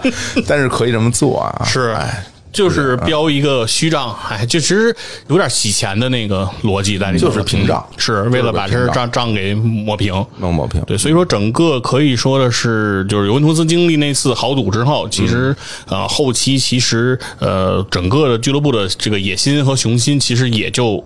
被打下去了。下去了，下去了，想没有那么多野心。新继任者，大家不会那么想了，是对，不会那么去想这件事儿了。所以就是给他带来的这个影响，我觉得其实是很深远的。嗯嗯，包括这赛季也一样。是，那说回来啊，就是嗯毕竟有一个非常好的事儿呢，就是作为米兰球迷，就是在上个赛季，米兰是拿到了自己的第十九个意甲冠军，哎嗯也是阔别十一年啊， 在尝这个冠军的滋味啊，真是。哎，那特别想知道，就是黄总，你认为就是米兰能拿到这个冠军的理由又是什么？他是经历了一个什么样的变化呢？就是从你看球把你气得不行的那个阶段，又给了你这个冠军，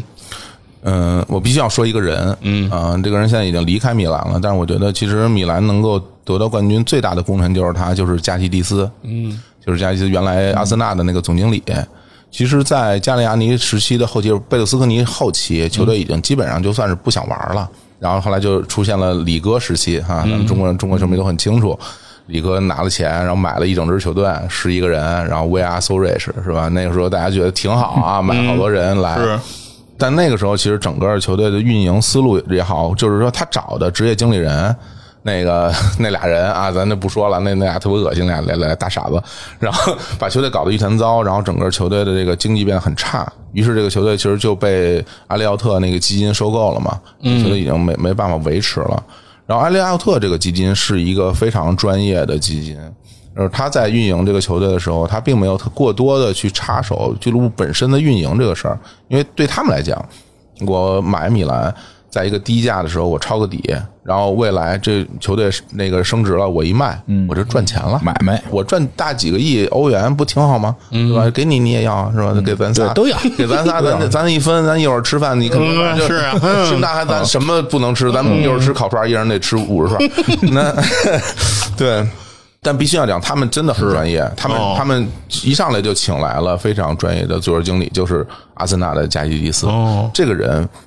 特别厉害，他特别厉害，就是他懂俱乐部的运营，他懂账，他懂财务的报表，哦然后他又懂球员的买卖，他在整个的转会系统里边有非常多的人脉和经验，于是他就给球队带来了很多好的球员。当然，这个时嗯候。呃，像保罗马尔蒂尼回归到球队，嗯然后担任体育总监，然后大家很多会认为说这些球员的转会都是马尔蒂尼有本事，嗯但是你想想看啊，他一个踢球的这么多年，他也没带过俱乐部，他他没在俱乐部就是啊，嗯对对对没有在任个职管理层对待过，对，然后大家尊重你，因为你是马尔蒂尼啊，嗯是对啊，那他当然有他的作用。比如说，他打电话给一个球员说我想要你，那很多球员说我操，马尔蒂尼这给我打电话，那嗯有我面儿嗯我想去，是我想去，那可能会加强这个球员想来的那种心情。嗯，但是总体而言，真正的俱乐部运营还是靠着加蒂斯的所有的这些权衡啊，然后才把这个球队无论从就财务层面，还是从球员层面带到了一个很好的状态。但是你说就那些球员，他有没有实力能够夺冠呢？嗯，我认为其实是没有这种硬实力的，对，就从纸面上来说没有，我不足以匹配冠军，不足以。就是说，你说这个队，这个队能拿一冠军，我觉得真的就是，比如说咱开一赔率吧，那就一赔二十啊，就是我觉得到这种程度，那可能是没什么这种。但是你就是天时地利人和，最终就是拿到了冠军。那我觉得，呃，拿了冠军之后，一系列的操作就就变得非常，正好赶上阿廖特觉得这个拿冠军了，嗯，球队升值了，我要卖了，我要挣钱了，然后就找了一个新买家，嗯，然后又从就美国的那个红鸟过来，然后就把球队又再再次收购，但是红鸟去收购了球队之后，然后他的运营思路其实是。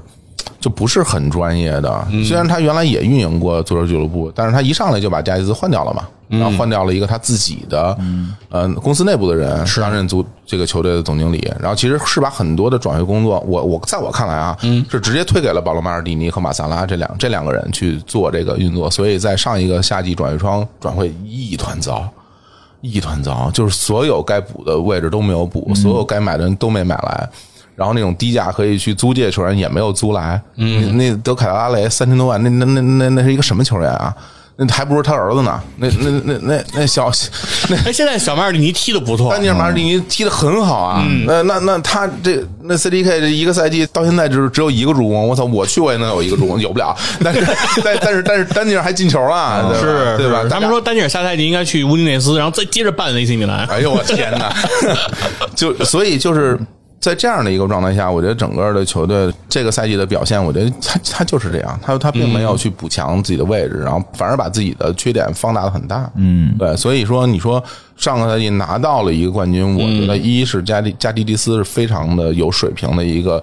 一个职业的经理人，嗯，另外一个就是你有很大的运气，嗯啊，你拿到冠军，觉得确实已经有一点儿这个叫“巧妇能为无米之炊”的那种感觉。对，就比如说你像、像特奥那种球员，是你那么便宜价格从皇马买过来，嗯，我觉得你你哎，我就这么说吧，嗯，特奥、麦尼昂那么便宜的价格买到球队来，要不是你在足球圈你真的有本事有人脉，谁卖给你啊？麦尼昂那种球员是主力门将，法国国家队替补当时啊，然后那刚拿了联赛冠军，你两千多万买到你们球队，开玩笑不是吗？是嗯但是嗯他就是能办到，那你就是有水平，你在这个圈子里面，你就是有招儿。但是你看现在像保罗他们其实没有招儿的，你就得吃暗亏，你就是没有办法去得到你想要的球员。对我并不是觉得他看不清楚球员的实力，而是没有办法在现有的资金的情况下去完成这些交易。对，就是有的时候是面儿上的，就是账面上大家谈的这个事嗯儿，但是实际上底下是有很多人情世故在里头的，对啊不对？对啊对，谁能请来日坛公园和黑水公园啊？要点脸吧，对呀、是脸吧。 吧？这并不是说出场费的这个问题了，啊 哪儿他妈有出场费啊？ 一会儿就是有顿饭，一会儿就是有顿饭，确实是，就是嗯实际上更多的时候是你这个钱能买到谁，是对，对就是吧人家凭什么卖给你？对嗯，你这有的人就是能够便宜买到球员的，对啊，或者是你这个俱乐部的吸引力，你怎么去蒙这些球员？你怎么画饼对，你怎么给人蒙来？那都不，那不是说你想蒙就能蒙得来的，你没有欧冠踢谁来？啊是对吧？所以我是觉得，所以就是，呃，去年夺冠这件事儿，当然我非常非常开心，但是我觉得就是一个呃意外的惊喜吧。嗯，啊，你包括说到这个赛季，哎，意甲三支球队进欧冠八强这件事儿，嗯，我都觉得我不太理解， 我都觉得我不太理解。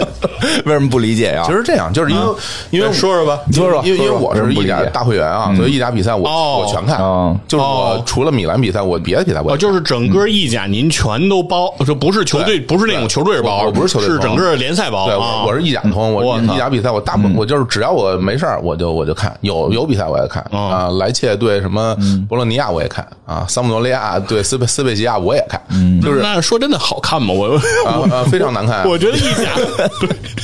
看惯了英超，我觉得再去看意甲，我当时觉得特别哎，你说嗯这个事儿特别别扭。你说这个是，我不知道，呃，经常你平时不看，嗯我很少看很少看啊。对嗯啊那我我有一个特别特别奇怪的一个经验跟大家分享，嗯就是当我看意甲看多了之后，嗯，我不知道意甲这些球队在欧洲赛场他能踢出什么样的成绩。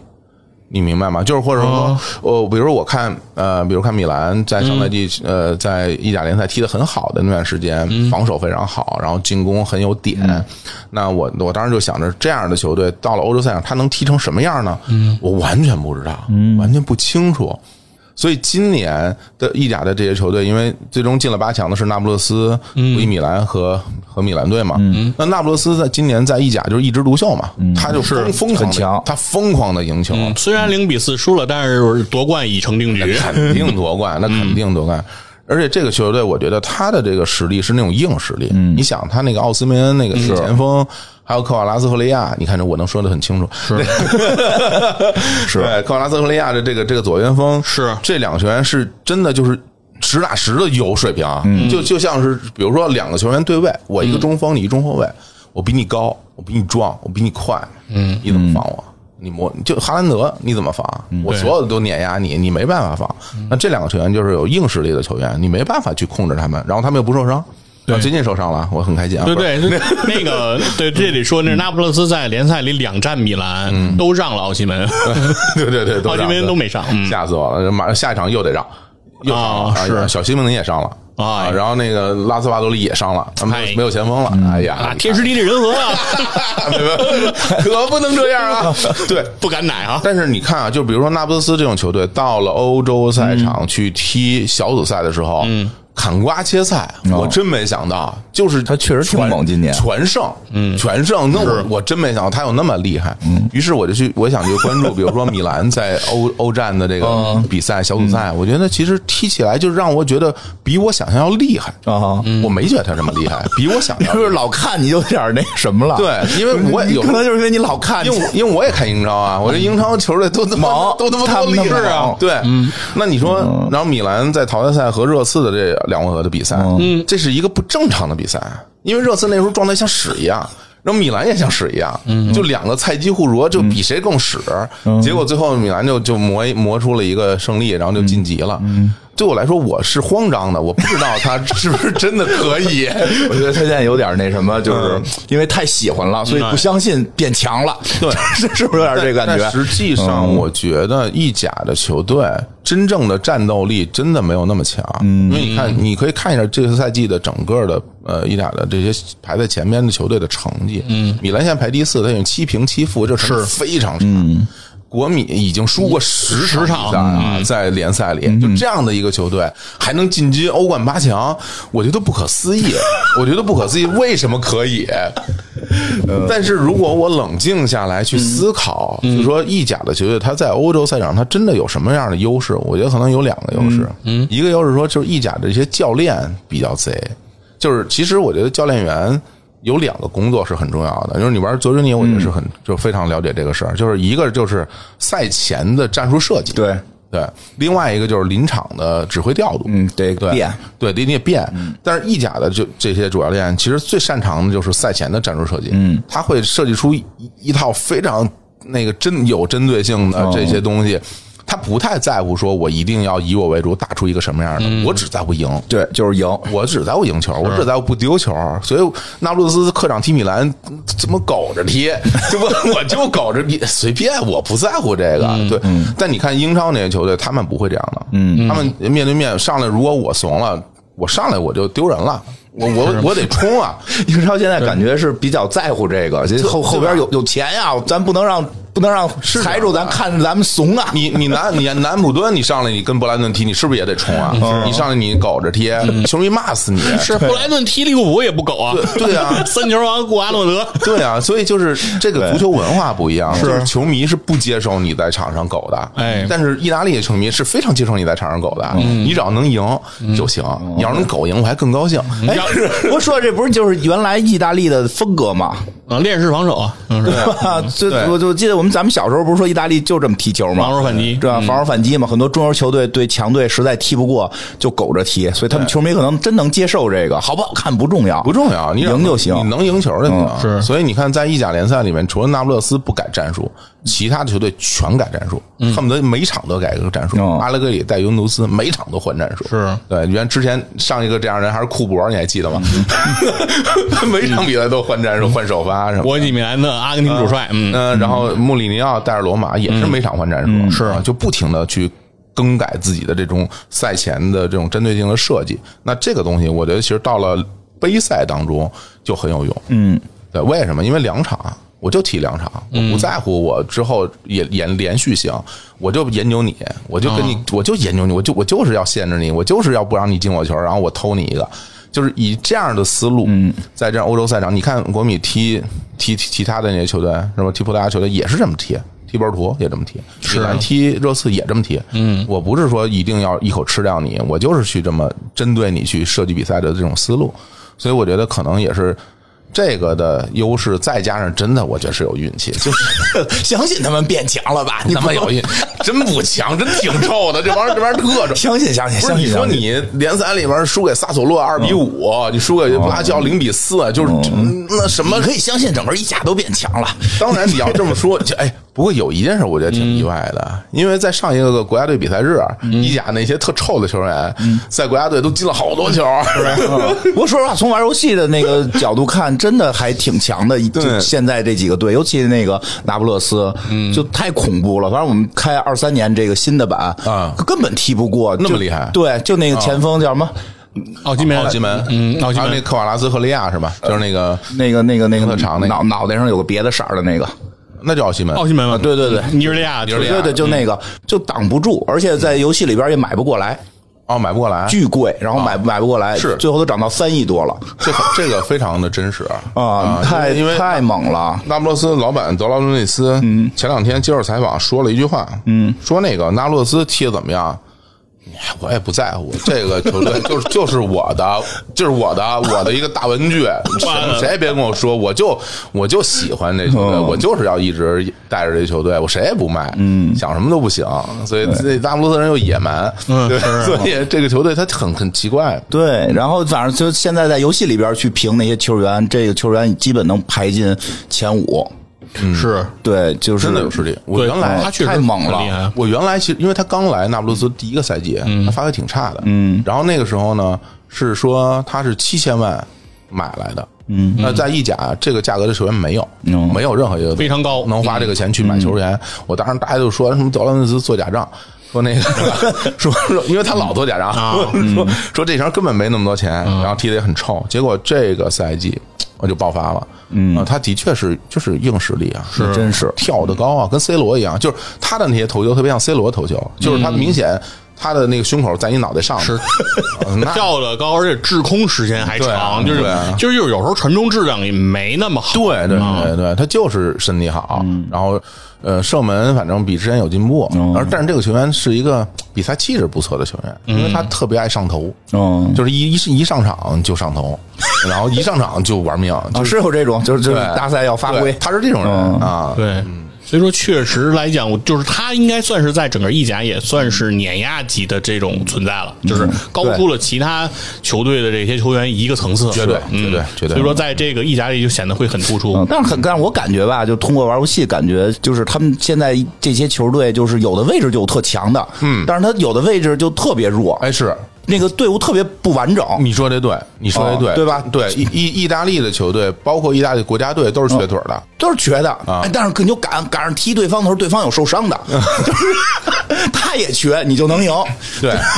你看，你你想，当时曼提尼设计的那套战术去打欧那个欧洲杯的时候，嗯，他不就是一个不平衡的一个战术吗？啊对吧是？你想那个他那个后来受伤的那那哥们儿叫呃斯宾纳佐拉，啊，对，他是一个右路通吃的那么一个战术设嗯计，所以后来为什么十字韧带断了？因为你用的太狠了，一直用嗯 一直跑一直跑嗯他他是整个这一路都归你一个人，用这一个人去填边上的弱。所以他整个就是一个不均衡的这么一个状嗯态。现在伊朗很多球队也是这样，他不均衡，他没有办法做到每个位置人都水平在线，包括米兰，对是右边就不在线，就不对行。我们玩的时候都是说，米兰就是上来先买右边，啊必须得找一个右右边的这么你一个那，人。你那，你那梅西亚斯是吧？那对，就那一个，就那一啊个还不太行。你萨拉马克斯、那什么佛罗伦齐没法用，这对对对啊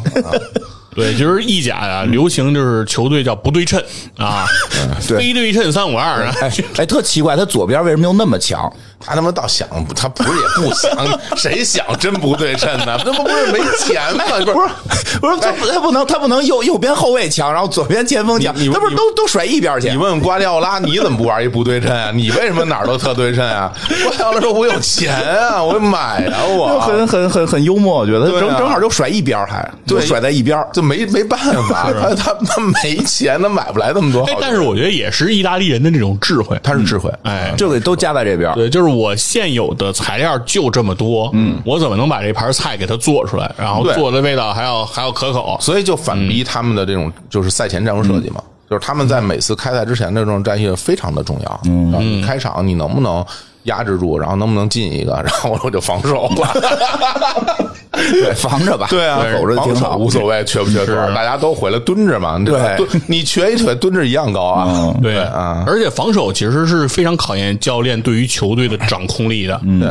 这个也是意大利教练我觉得这种传统，呃，这些年意大利出了一些好教练，嗯，我觉得意大利真是你你像那个德泽尔比，嗯，多有水平，非常有水平，在布莱顿带的多好呀，是对吧？然后现在在意甲联赛那个莫塔啊，呃也已经就是弄出来了，是就是他们是非常有智慧，然后非常有水带队水平、战术设计，然后包括对于整个球队的控制，嗯，是很呃厉害的。我觉得这这方面还真是意甲一个强项，很多教练是很有水平的。其实进攻啊，很多时候是靠呃运动员的这灵光一闪，或者说很多时候依赖天赋。嗯，但防守这事儿就完全是靠练。对真的就是练就是靠教练平时，因为火总自己踢球比较多嘛，对对其实就很很清楚一事儿，就是一个球队的防守就是看你吃了多少功夫，嗯，对吧？很多球队，比如说进攻特别的牛，嗯你看防守不行，比如说像早年北京国安是吧，进攻像个刀子，防守像个筛子，哎，他们就是练的不够，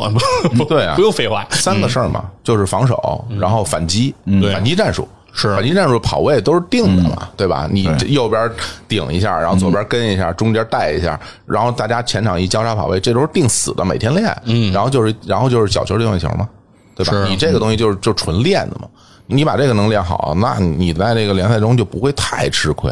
嗯你能防得住啊？大不了我给你逼个平嘛，嗯，对吧？那我拿个中游水平肯定是没问题的，嗯。所以就是这些东西，我觉得可能是你要非说嗯意意甲说有什么有什么复兴，然后能踢到这儿，我觉得这可能是他们能行 能行看家本事吧？相信是，嗯，对。然后，然后接下来的这个环节呢，就是咱们聊聊这个米兰接下来的这场欧冠的八强淘汰赛了啊。哎呦对手是这个那不勒斯，现在意甲的领头羊。对我觉得非常好的一个消息，就是在最近的一次，在四月的一次交手当中啊，米兰客场四比零，哎，嗯，办了这个。那不勒斯，嗯，这件事情我觉得应该是没有人能想到。 啊，没是没没没，活动这场比赛你是全程看了吗？说心里话，我本来不想看，嗯啊、紧张了，我我特难受，我觉得嗯我我觉得肯定输，啊我觉得就是不要那么悲观。 因为因为因为球队之前状态特别臭， 三月份米兰踢的真的烂，嗯， 哦啊呃，而且丢了特别多球，是然后呃，进攻进攻端也不行，而且那个还在调阵型哦。之前因为一直在丢球，还实在不行了，然后就踢五后卫，嗯啊，那纯苟着踢。呃然后跟那不勒斯这场比赛之前，所以我就特我觉得就哎一点希望都没有。客哦场客场踢那不勒斯，你你嗯那不勒斯是马拉多纳球场，，啊对你拿什么跟人家踢啊？嗯结果后来我是犹豫再三，我想算了，就我看吧，是吧？嗯这场我还那天我还发一微博，我说我说这场比赛可能是我近期看的最后一场米兰比赛了 哦，啊，对对对，我我有印象这个，我发了一微博，结果真没想到，就最后一个一个四比嗯零在客场，然后赢了那不勒斯。我觉得莫名其妙， 就是我一赢就说莫名其妙啊，我觉得我觉得莫名其嗯妙，就是很奇怪，嗯就是因为比如说你那不勒斯那场比赛就缺了一个奥斯梅嗯恩，只缺了只缺了那么一个中锋， 不就缺这一个，就应该是算缺半个队。 对，就结果你你这个对，然后就是防守出现了巨大的问题，我觉得还是那个赛前设计上出问题了，可能还是轻敌了。那个有一个说法， 说那个金敏哉。踢的还不如在北京国安， 然后是有个人说说是那个我赛前请神请了于大宝，嗯对，嗯因为那不勒斯现在主力中后卫金民哉，韩国的那个中后卫，之前在国安效力嘛，嗯嗯是。然后后来为了要离开国安是吧，摆烂哈，就是这这个棒子，呃，那 个对，然后还有很多人现在就说说，因为那个，因为那个孙球王啊，嗯孙兴民最近状态不是特别好，所以说这个对很差。然后金敏哉说一度想想要和那个孙球王去争夺那个韩国国家队队长的这个一职，哎呦给脸了真是对，人说说金敏哉说说就就踢踢成这样啊，是，嗯，所以那场比赛我觉得很奇怪，因为米兰一上来他并没有完全的去守，哦一上来其实是很、很主动的在，就是尤其是左路嘛，因为。我必须实话实说啊，呃，米兰左路是还是很强的，是啊，你你特奥和特奥和莱奥对这两个球员，我觉得放在欧洲赛场没问题，是呃是这俩可以这俩足够强，是特别猛的，然后左路一条龙这俩人。然后，所以就是一上来就是在位置发力，然后你就这很快你就进球了，上半场就进了俩。然后我一我觉得一下就把那不勒斯整个的战术部署都给打乱了。嗯但比如说你在主场，你要不要扳回来？你肯定是想扳回来的。你你哪怕我就是这个比赛，我肯定呃联赛我肯定拿冠军了，但我我我无论如何也不能在主场踢得这么臭啊。 对，而且马上欧冠就要再继续对话嘛，嗯对而且因为半个月之内要踢三场呃米兰，对对，而且就是这个赛季，必须要说，那不勒斯在联赛中对强队的成绩很差。嗯，他对米兰、对罗马、对国米、对拉肖成绩都很差。 就是，所以大家其实也会去说他，就说你，呃，踢弱队砍瓜切菜什么，但是你踢强队，你就唯唯诺诺，你就一直没发挥好。我觉得还是会有这种那种心气儿想扳回来吧。但是整个那个，我觉得整个那个比赛的那个节奏就打乱了，并没有来到他们很熟悉的那样一个比赛节奏。然后随着他被你被萨拉马克斯一条龙，然后就进进了那么一个球之后，就有点崩盘了。是那个球，我觉得踢的是真好，那啊他这辈子也不会再踢了。是，我觉得这是这个球员这个足球生涯的一个高光啊，那真是哦嗯你想，你想王王王少磊，王 少磊，王少磊边路一条龙，哦这个梗啊！你 你想，那那那是怎么可能呢？是就是金指导评价王少磊说王少磊什么水平？说河南水 平，哎说说说说金指导开地图 炮，对对对，所以反正嗯、呃当然我很开心啊，就是嗯能够踢出这样的一场比赛，在联赛中四比零。哎嗯然后在我们录音的时候，欧战的那个首场还没开始踢，对，嗯，是其实是对我们录音的第二天，第二天的。不知道会怎么样了。，对，然后是而且是米兰先主场踢嘛，是对，我会觉得。当然会对欧战的比赛的心态上会有一些影响，嗯对。那无论如何是刚刚赢了你一个大的，嗯，对。然后那大家如何在这场比赛中打出优势，就只能看两个两个教练，其实就是你赛前到底是怎么来思考这件事儿了。对教练之间的一个斗法，对，我觉得这个其实真的是意甲很很好的一个看点，就是因为你看，呃，欧洲其他联赛啊、呃当然我我可能只看呃意甲多，然后看一些英超，嗯，然后偶尔看一些西甲的比赛，嗯，我会觉得其实大家主教练在这种赛前设计的方面，其实变化没有那么多。比如说，你看利物浦，嗯，这个赛季他还是一直就那么踢，嗯，对吧？他输赢他他就一直那么踢，以我为主，那刚刚跟阿森纳踢，他们、他们俩不都就是我踢我的，你踢你的，嗯是对谁能赢谁牛逼嘛？嗯，对他并没有那么复杂的战术设计，所以就要看这两个主教练他们会怎么去思考这件事儿。对，而且其实现在摆在这个这个那不勒斯面前的一个问题，就是要不要改变，对，嗯就是要不要对米兰做针对性的这种调整，我相信斯巴莱蒂一定会的，对他是可以拉下面子的人，是啊，而且他前锋都受伤了，嗯啊，就是奥斯曼受伤了，小西明尼也受伤了。那就赢率不是大点儿吗？对，然后拉拉塞帕多里就另外那个，他也是还没伤还没好，对所以整个锋线上那个最尖儿的那个人没有了，嗯，对，先苟着，对，我觉得可他估计客场得而且先苟着。对， 我觉得会而且对于斯莱蒂来嗯有说的，毕竟是客场，这场比赛在圣西罗，对吧？然后我之前刚刚零比四输给你，对对我完全可以以一种哀兵的姿态来出战，嗯啊，然后争取在哪怕在米兰的这个主场逼个平。嗯啊，其实对于他们来说也不是一个差的结果。哎呦，你说这个主场这事儿，我忽然想起一件事儿，嗯 就是米兰夺冠那一年啊，有大量的主场是空场，有哦，大量的比赛是空场进行的。嗯，那我觉得其实这件事儿可能米兰占了很大便宜，因为米兰的球员特别小，啊哦，哦平均年龄有道理平均年龄就二十二三岁，嗯，就是大家都空场踢，嗯一帮小孩儿他就不会受到特别多的主客场的这个压嗯力影响。于是那年米兰的客场成绩特别好，然后就恨不得就是客场就特就输过一场还是什嗯么，就一直在赢球。有可能。对，然后于是这这我们就戏称说这什么这空场之 王，是吧？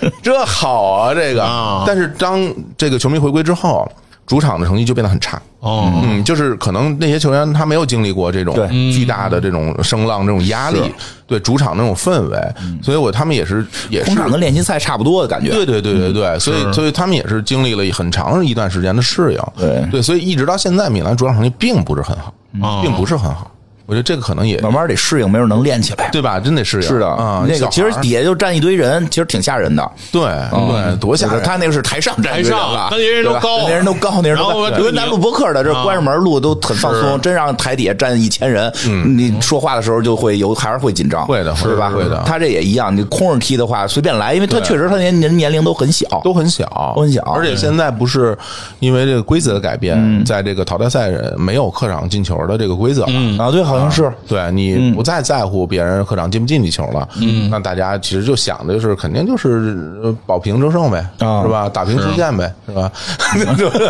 对，现在就直接就就进加时是吧？就是如果都平的话，对都都能进嗯不加算时客场进球对了不。算客场进球对了。嗯，所以说这个规则这些改变啊，其实米兰这些球员其实说白了就是还没有经历真正大场面的考验。没有，嗯对，有可能其实像八强的这个头淘汰赛，很多球员可能也是第一次经历。头一回，嗯对，对，嗯在热刺那客场，球员很紧张，是非常紧张。啊，你球员紧张看得出来，对一上场过度兴奋，嗯，是哎吧？脸都是木的啊，然后就不停的奔跑，这很容易就哎就对体能的分配就嗯体能可能就就消耗很快就没劲儿了。而且其实可能有的时候就是你越紧张，你就越跑得多。对嗯但是你的很多跑动是无效的。对，而且你会动作大，嗯容易吃牌儿，嗯对啊，那这种时候其实是很考验这些球员的心态的。嗯，所以这也是两方主教练得斗法嘛。嗯，估计那个谁会先苟着，然后看他那前锋第二轮的时候缓不过来，缓不过来，能好吗？他那个受伤反，正小西蒙尼肯定好不了啊嗯啊，赛季报销了估计啊。那奥西门我觉得第二轮应该可以上，那就、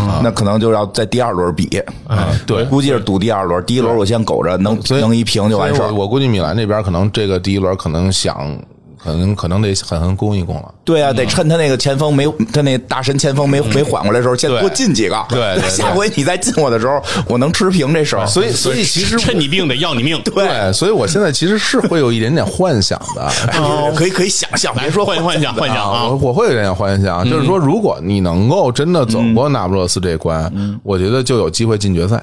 嗯，是差不多你吧。那边是国米跟本菲卡，本菲卡你这俩队，你这还是我还是有点有点自信。 对国米不一定能过得了本菲卡。其实本菲卡难踢，是那葡萄牙的本菲卡和波尔图在这个欧战上是很难踢的，因为他们特别脏，嗯，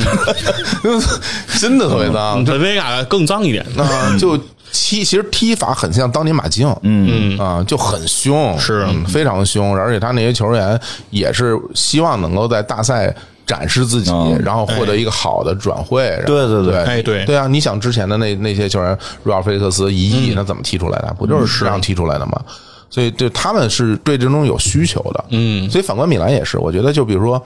呃，你之前的那个赛季，大家为什么后来能够齐心协力去最后拿了一冠军？因为那些球员都没有任何荣誉。嗯当他们看到有机会能夺冠的时候，我操，我这辈子也能拿个意甲冠军啊！嗯 梅西亚斯三年两年前还在还在搬冰箱啊，那个都还是一个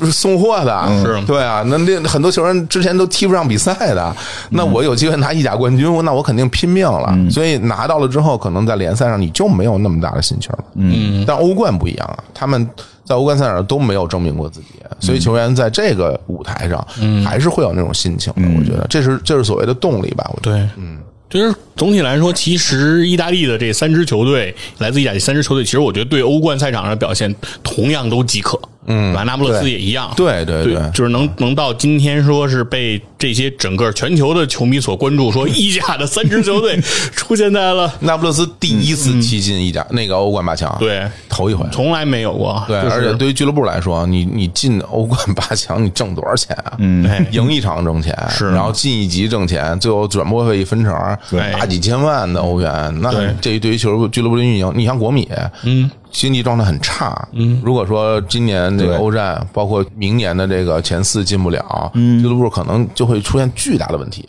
你得你你就得开超市了，嗯，你就得卖人了，对对，所以这个对张张公子卖卖卖车吧，哎呀，所以真的是对对这些球队来说，还是会很重视这些比赛的。是，嗯，对，所以说其实也是很期待啊，米兰这场这场比赛。嗯其实如果没有。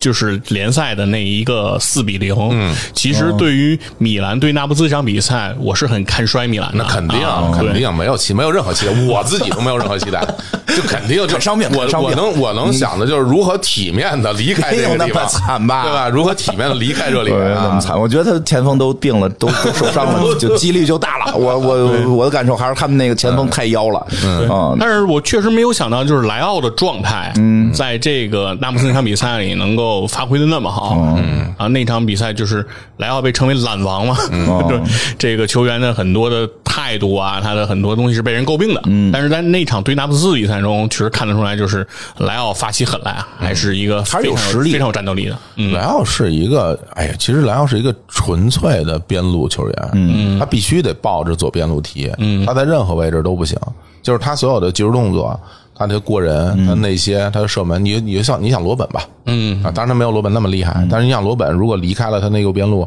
他的一定会大打折扣，因为他就是靠那一招啊。莱奥其实也是是啊、然后他的那种，因为他身体条件好，所以他过人就是一步过，我挡你你就过，把你过了，嗯，这就是硬过，就是硬来。所以他在那不勒斯那场比赛，其实就找到了自己的节奏，嗯，对。但是这个赛季他的那个发挥是很不稳定的啊。随后呃接下来的一场意甲联赛，恩波利，哎，那那你后来替补上了之后，你就是没有什么发挥嘛，你也没进球，最后又被恩波利踢个零比零，是，然后我觉得莱奥这个球员最大的一个问题，我我觉得如果我是他，我也发挥不稳定，因为他被这个呃续约和转会的事儿困扰太久了。是，因为哎呀，这事儿咱们倒一个非常的野蛮的一一个往事啊。嗯，当年那个葡萄牙体育啊，原来里斯本竞技啊，葡萄牙体育呢，那个主席啊是一混蛋， 跟球员闹矛盾，闹矛盾呢，然后就忽然有一天在这个训练场上来了一一一堆蒙面人，能手拿铁棍，然后就把球员都给打了。然后把球员都给打了之后，然后那个球员说：“我操，不行了，在这儿我对啊嗯生生命有危险。”于是很多球员就离就离开了俱乐部。嗯，然后就等于说那个时候大家就觉嗯得，里斯本狂飙，然后就离开了俱乐部，然后 就就就去加盟了其他的俱乐嗯部。啊他不是一个正常的转会行为，明白嗯是对，他是当人身受到威胁的时候，大家去选择了一种保护自我保护逃跑了，对，然后莱奥就是其中一员，他就离开了这个俱乐部，然后他又到了里尔，嗯里尔到法国。然后有很多球员也是这样。然后嗯等这事儿过了之后，这个嗯，葡萄牙体育这这老板说不行，你们这球员都跟我们有合同的，嗯到处跑，你们现在接收你这些俱乐部，你得给我赔钱。嗯啊，啊，然后那个接收俱乐部说我们这这咱都自由球员，我不赔。嗯然后就大家开始打官司，然后这官司就打了好几年，嗯打到现在。是，于是呢，那莱奥其实现在面临的一个一个问题就是说，这他的这个转会要支付给呃葡萄牙体育两两千多万的2000多万一个一个转会费，一个补偿，那这个钱谁出？嗯，那之前说是里尔出，嗯、或者说是米兰出，然后反正你得你得有人出，你让我出，让球球球员出，我不见得出得了。嗯，所以现在针对于他的这个续约的问题，就是说。我这钱怎么办？ 你给给我出啊？嗯、最新的这个判决已经已经下来了，啊最新的判定是判里尔给里尔来出里尔给，对但是我这里尔肯定上诉。啊嗯你让我，你让我给接着打我呗我我球员我都走了，我还给，我肯定就不给。所以这事儿就一直在扯皮。那嗯对于这球员的心情就会很受影响，因为其实对于俱乐部而言，比如说你一两千万的钱，并不是什么大钱，我嗯对可以给。但是你要真给你这个账就完全不平，因为你平白无故出现了一个两千多万欧元的这么一笔支出，是，然后还要再加上税，嗯对那你这最后你这东西，你你你连平摊都没法去摊，你怎么去摊啊而？且它这是一笔预算外支出。对对其实对于经营一个公司啊，最害怕的不是支出，而是预算外。嗯对所以这完钱也全不少，它就是完全不在它的这个财务的设计的体系内，呃，凭空出来这笔钱，那从哪儿余出这笔钱呢？你是没有的嘛？对，比如说我买一个球员，这球员花了我两千万，然后我跟他签了一个五年的合同，那平均到五年，嗯哎我就对平摊他这转它会的费人力成本是可以摊过来的，然后摊再薄的。然后再去摊他的这个工资。啊是嗯所以为什么切尔西买那些人都跟人签他妈七年合同啊什么的，就是我去摊这东西。我就，那我我现在我现在那个稍微说一句嗯话，因为在切尔西刚刚搞这件事儿的时候，我觉得非常危险，就是这些球员很可能最后被会被欠薪啊。我觉得这、嗯这事儿做 的很，因为因为是这样，啊欠薪，因为因为是这样中超了马上就。因为因为切尔西当时嗯是怎么从阿布手里到了英国其他人手里的？啊，等于你强行了占有了别人的资产，是的，啊，你强行侵吞了别人的资产，各种银行这制裁人家，然后把人俱乐部拿走，然后找人新新人接手，接人接手以后，然后就开始疯狂的花钱。你想这事儿合理吗？哎你想这你想这事儿对吗？为什么要花那么多钱？哦，啊，然后你你你花了那么多钱买了那么多的球员，上来就买了一个乌克兰人，是花了一亿多，嗯，然后摊了一个六六七年的一个大合同，嗯你觉得这合同能执行完吗？我觉得嗯这，然后所以你看今年切尔西那个成绩是什么样的成绩，对那是一个什么样的气氛，所以我是觉得这件事儿让我觉得哦很危险，就是怪不得哎这个这个角度我我还真没思考过哈，啊真的哇，啊足球那应该能给谈完了。是足别人的球够呛是啊，看来真的足球永远不在球场上， 是的，啊肯定还有很所以多。嗯当时这这这一套操作，我自己会觉得哇，这个东西，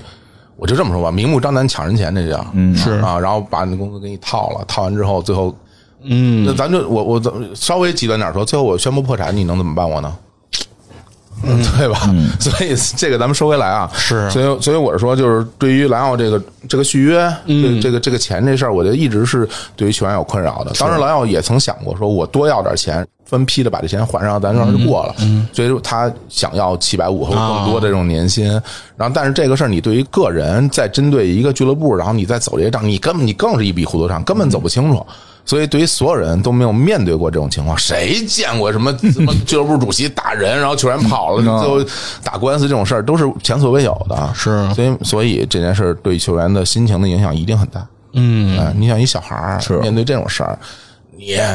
咱们欠人两千多万欧元，啊我操！我他妈当时我找坑埋了，自杀了。然后至于不至于？说的对，然后然后说老东家啊确实影响，老东家不愿意给掏，现东家也不愿意给掏，肯定不愿意套啊。啊。对，是对。那那切尔西那事儿，我就随便一说，大家别当真，啊不一定的，不一定。嗯，是，但是莱奥这个事情确实是，这就是有影响对，从俱乐部和球员呢，其实反正面上都声称说这件事情不影响这个竞技，嗯那不可能对，但实际上都知道，嗯，不太当可能。当大家说不影响的时候，其实就已经影响了。肯定会影响的，是影响的。就是很多东西希，望他发挥好呗。嗯这对啊能过去，我觉得就是也在成长。确实，因为他们太小了太小了。啊，他们当然应该经历这么大事儿，应该其实我可我以觉得跟玩足球经理最大的区别就是，足球经理可以带着一帮小孩儿对夺冠，然后再夺冠，然后再夺冠。但是在现实生活中，这样的故事就少就很难。对啊，因为他夺完冠之后，其实心态会 变。对对，而且你能不能最后顶住最后的那波压力都是，你想像之前阿森纳那些小孩儿踢那么好，曼联那些小孩儿，然后嗯，巴塞罗那那那边那帮小孩儿，再包括之前多特蒙德，嗯，那你说放眼全世界这么多年，这些小孩儿踢出成绩啊，再算上咱再算上九十年代的阿贾克斯，嗯，没了吧？嗯，是就这么五个队吧？对对啊啊，对很难青年禁卫军是一个很美妙的童话，对但它之所以是童话，就是因为它不常见于人间，对，真的是嗯。所以说，确实来讲呢，今天呢和这个两位聊了非常多关于米兰啊、关于意甲的这些话题，嗯我们也非常的开心哈，就是终于又看见了这么多支意甲的球队出现在了欧冠哈。嗯核心还是这句话，就是这件事情本身还是值得高兴的 哈，就是因为对我觉得我觉得胡这个小伙子不用那么不用那么焦虑，我觉 得，我觉得你现在有点对于美好的事情已经开始恐惧 了。是说，毕竟啊，大家走到了这儿，而且呢，毕竟呢还是能有这个意有甲球些队，我觉得他们还是有些实力的，嗯当然可能到了最顶级的那个队儿，可能还是稍微差点儿，缺点儿腿儿什么的，是但是嗯可能也也也可能能蒙上，对，他至少靠对方受伤不嘛是。他的这个，他的这个分组，我觉得本身是一个非常有意思的哦事情，就是把嗯三支意甲球队都在下半区。对你看那上半区呢都是什么玩意儿？对，都是那个拜仁啊拜仁、皇皇马、马、曼城、曼城啊呃，，意大利球队能有这样的待遇，因为欧洲欧洲足联、欧足联这帮人都是坏坏蛋， 就是就这帮人没什么好人。那如果说在这种分组的时候能给到这样的一个分组，我觉得哎，这事儿让我觉得很意外，因为一一般来讲不会这么干的，嗯，因为欧冠嘛，买卖是嗯大家要看强队，要卖钱的，是吧？那为什么会出现这种情况，我自己也不太清楚。但是反正从各个角度来讲，因为我对意甲有感情嘛，嗯，我从九零年就开始看意甲的那些转播什么，就是其实不是转播是集锦。嗯，然后我对意大利足球是非常有感情的，所以能够看到这些球队有有这么好的成绩，我自己挺开心的。嗯，对，那当然在为就是现在，而且就是越来就是其实是往上在走。对因为之前意甲是一直往往下之走，之之前已经有一段，就大家都不提这个联赛对，嗯了，就就往下走嘛。最近又在往上走，其实我觉得给这欧洲足球。增加一种意甲的这种元素、哎啊，比如说你你你老是那个切尔西踢曼城，你看着也 烦，是不是？你那些天你老是看这个，或者你老是嗯巴塞罗那踢踢皇家马德里，你看着也烦。所以我觉得这事儿还挺有趣 的。对，而且我总感觉意甲的如果成绩能够好的话，其实带给我们普通人一些慰藉。就为是嗯什么呢？嗯，就是给我一种就是钱不是万能的。啊啊！你这你倒是想多，人家还是有 钱，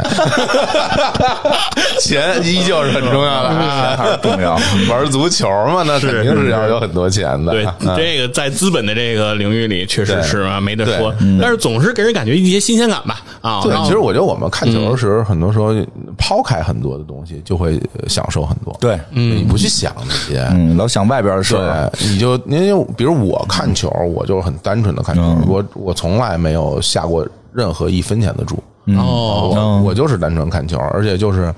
呃，有的时候就甚至会看一些什么法甲的比赛，因为今天这正好，哎，现在有一场法甲，我看两眼，哎呦，我天，太难看了。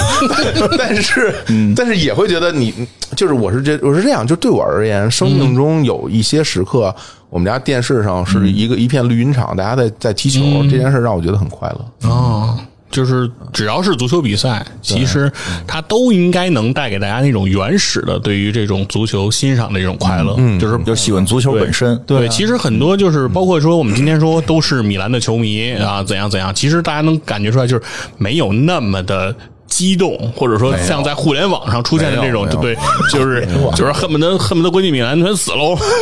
没是 有吧？没有啊，恨不得国际米兰大巴炸了，就是这其实没有，对啊，嗯包括什么对恰尔恰尔什，我们也今天没有过多涉及嘛，是啊吧？所以说嗯很多时候就是东西还是客观的看，就是这个东西是给我们生活带来美好的，对啊，我们不管是比赛输还是赢，哎，就是足球本身是可以带给我们快乐的，所以我们才会喜欢它。嗯，对，前两天我就是跟大家聊天儿，就是对，包括节目里我还说，我说那个就是休息这件事儿，嗯，对于每个人的定义其实是不一样的。嗯，有的人休息就是要跟家躺着，是吧？那有的人休息就要去酒吧。然后就要去，呃，或有的人就要去外面玩儿，对对。嗯那比如说，不同的人对于这种感受是不一样的。但是我觉得，就是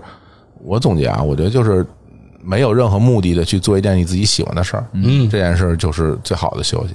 对你想，比如说，有的人可能在坐在在一个大海边上，嗯，找个地儿一待，嗯，待一个下午，就觉得特别特别爽。那这幅画面就觉得很美好。那可能对于我们这些球迷而言，就是家里沙发上一一歪，嗯，电视上放着球，哪怕它是一个 FIFA 呢，嗯， 哪怕是一个实况呢，嗯，我也会觉得很开心。对，就是在生活中有足球这个元素，而我在这个过程当中不因为它给自己添加更多的这种心理压力，添其实堵对，就是很美妙的事情了。对，哎希望球队少给我添堵，连连添堵都是他妈他 给我添的。所以你在，所以你在放期放低你的期望值，这样的话，它添堵的时候你就不会很难受，是吧其？实我很难放低希望值， 所以我实际实际现在内心里边已经过了好几回 AC 米兰夺冠 所以了，我经常生气，我告 诉你，经常生气。对，其实有些时候就是嘴上说， 对，心态很就难是控有制。时候球队遇到困境的时候，我就在想，我操，我赶紧度假吧，我 这度他俩月再说，是吧？看这个啊过去了我连看都我度假度俩月再说，就是因为足球经理里是可以选这个度假嘛，能有对度假这，就功能是对跑跑跑吧。你你会度假吗？我基本不度了哇，你那么牛啊！啊，这有什么牛的呀？就玩儿呗我。有时候看球队里边伤病名单有有有十有八个人都伤了，然后马上又踢尤文嘛，踢拉齐奥，踢罗马，我不想踢了。就硬踢呗，也没辙。不过确实，我会玩那个，我会觉得到后边踢真的是拼伤病。是啊，你之前有时候你看你你度完假回头再一看，之前上场的都是一些灰人儿，我早就灰人就是就是那个根本不存在的随人机人，随机人，因为你的阵容已经没有人了，对啊就会顶上来一起。所以到时候这真现实生活中其实也挺看伤病的吧，嗯真的是对吧？真的是哎那那几个队儿呢，上半区那些队儿有有病的吗？有伤的吗？哪个呀？你说呃欧冠、嗯欧冠的啊欧冠的这些是，吧皇马他们人家伤过人都三套这种，你 你还好意 思问人伤不伤病？我的天哪！只有意大利这帮是就一套。哎 呦，就是人家团队身价呀、嗯都是十几亿欧元，然后咱这个米米兰这边都是四五亿，对嗯这多好玩啊！哎，我刚才跟之前我跟他说过，现在那个足球经理能开那什么了，就自己建一档，你就是自己的球队，嗯但是球员都得是现实的，哦嗯然后那个你会选一个你的模板队，然后他会电脑替你按你这个模板队的价格去自动的买人，也可以自己去买，那你会加入到某个联赛吗？你对你会加入到某个联赛那，你会替换一个队？对，会替换到应该是最低分的那个队，啊替换一个队对，哦嗯然后我最早的时候就选的是 AC 米兰的那个模板，好像就给了五亿，就是全队，因为你上来一个人都没有，嗯，一个人没有，五亿还是两亿啊，我都忘了。然后后来就特别难买人，就是你队伍凑齐了都很难嗯因为。名声没有啊。但凑齐了都很难，因为他那个不用买，就是就是默认你可以挑哦你可以挑，明因白了啊为等于你开档嘛，开档时候挑，但是那些挑那人都有价格，你必须得把那个价格得得就是你不能超上你限不。能超上限。然后后来我又跟开梦幻联赛似的我特别、哎对就根有本点嗯挑就是挑不着几个人。然后后来开了个以切尔西为模板吧，还是以曼城为模板，嘿二二十个亿。 挑去吧。然后那个就是花不完那个钱，嗯就把所有最好的球员都加到你队里，那钱还有啊，特别可怕。就是确实是还是钱 重要。呃，就没事儿，可以他们可以连续病。但是就是说，嗯就是虽然钱很重要，这个是一个硬实力啊，嗯但是足球比赛的魅力就在于它随时随地有呃对可能发生这种意料之外特的特殊的一些事儿可能会发生，对，永远就是不可能说一个强队踢一个弱队踢一百场，他一百场全赢，这是不可能的。总是有那个小的几率。嗯，对。那这个小的几率如果被把握住了，带给球迷也好，带给球员也好的那个幸福感，那是极具爆棚的那种感觉。今年挺逗的，因为今年欧冠的那个决赛是在伊斯坦布尔。嗯，哎，然后对于米兰球球迷来说，这伊斯坦布尔是一个很特殊的地方嘛。嗯对品酒圣地，对，嗨， 好嘞。然后我我当时还呃开玩笑嘛，嗯，看到这个地儿以后，我说我说行了，是时候重新定义伊斯坦布尔了。还是想嗯着，还是想着夺冠， 是吧？还是想 着呢。刚才说人这儿不行，那儿不行，心里还是想夺冠。 重新定 义，对就让对面 啊儿给对面儿送一香槟过去。 但说实话，我觉得，嗯哎，其实对我来讲，嗯有有球看就就很幸福。是是是，嗯，对，其实无论走谁走到哪，这是一个美好的期待啊。但是核心是说，呃，毕竟我觉得现在就是从咱们口罩这么多年过来，就是生活逐渐恢复成正轨吧。嗯，然后对，其实很多时候，其实，在那个。就是非正常状态下，其实很多时候足球也不正常，就是球场没有观众这件事情，嗯其实还是一个不是那么这符合足球文化的一种一种氛围。对，现在完全一切都是正常的一种状态，其实很美好的。就是经历了这几年之后，其实对这种平时我们看上去很平常不过、很微不足道的这种生活，现在就能格外珍惜了。哎得还是得有球迷往底下还扔东西呢，对吧？对，嗯球迷嘛，素质低也没事。是，不是他们欧洲的，他们欧洲的，我看老点火往底下扔。 你这咱咱们北京球迷素质高啊？你这你好好意思说、啊人他妈队医进来都骂人家， 这这这队医招谁惹谁了？说外说外国的安全，说外国的安全。新工体开了，回头要去啊，哎要去啊！对啊对对新工体新工体哦哦哦，哦工体翻新以后是国安这个新赛季的新主场会回到工体了，因为嗯之前因为疫情这种原因，然后这个中超一直都是分赛区在比嗯赛，没有这种主主场 的。那真是什么都不是，那个赛区比赛，我一我一场都没看，嗯我一场都没看。是我长这么大，从他妈甲级联赛开始到现在头一回啊嗯因为我根本看不下去，我是什么呀？这都是这我瞎搞，足协什么时候解散呀？我天！快快了，这个这个现在不用解散，人都没了， 都进已经没有了。对大大快人给心，给能能清。清零了。嗯我在你们节目里说这没没啊没没事儿没事儿，可以说是吧哦？我们聊完了也都， 我们之前也说过啊，好啊啊，说我们中国足球，嗯，离娱乐太远，离刑法太近呢。嗯 对，反正就是呃，我但是我觉得新工体真的，咱们可以约一下，约一下好嗯啊啊，一一起来过去看一场。好多年没去过，嗯对，那嗯那个什么精品购物指南都找不着了，回头 没没没法垫座儿，什么时 候？什么时候的报纸啊？这都是没 法精垫品购座物儿指南啊有回头还得得垫座儿啊。嗯，是新工体，而且说修的很漂亮嘛，而且是一个现在是专业足球场了，没跑到了，好像是没跑道了。对，哦，长脸了，对，这样的话，那这个看球的体验应该是能更更好一点。嗯真好，嗯是这个，我觉得是对于整个北京球迷来说一个嗯最大的一个好事儿了。嗯嗯，工体不是也号称北京最后的四合院儿吗？啊，所以说嗯确实是也很希望说中超联赛，虽然啊现在足协是这么一个状况啊，还是希望中超联赛也能尽快开尽快开起来。嗯反正我希望我有生之年能看到一个正常的联赛吧，嗯就是长这么大就一直是这样，让让我觉得很很恶心。反正反正是能够快了快了快了嗯对看到一个真正的足球吧。对对哎对，就没有那么多乱七八糟事儿，对嗯，对。纯粹一点儿，嗯，那今天呢也非常感谢二位啊，来到这个《体坛战士卡》的第一百期。好那相信听到这期节目的听众也应该非常的满足了啊。嗯，哎，今天我们那个听了火总很多非常专业啊、非常精辟的对于这个足球的这种解读啊，确实是很多是超乎我们一般人的思考的。是是是哎，我也没想到切尔西有那么多 事儿啊。没没有啊，瞎说的， 瞎说的，瞎说，瞎说。哎，好，特那嗯别特别荣幸啊，那个能够来这儿一百期请到我，我觉得就是也是我这些年积了德了。你看这，哎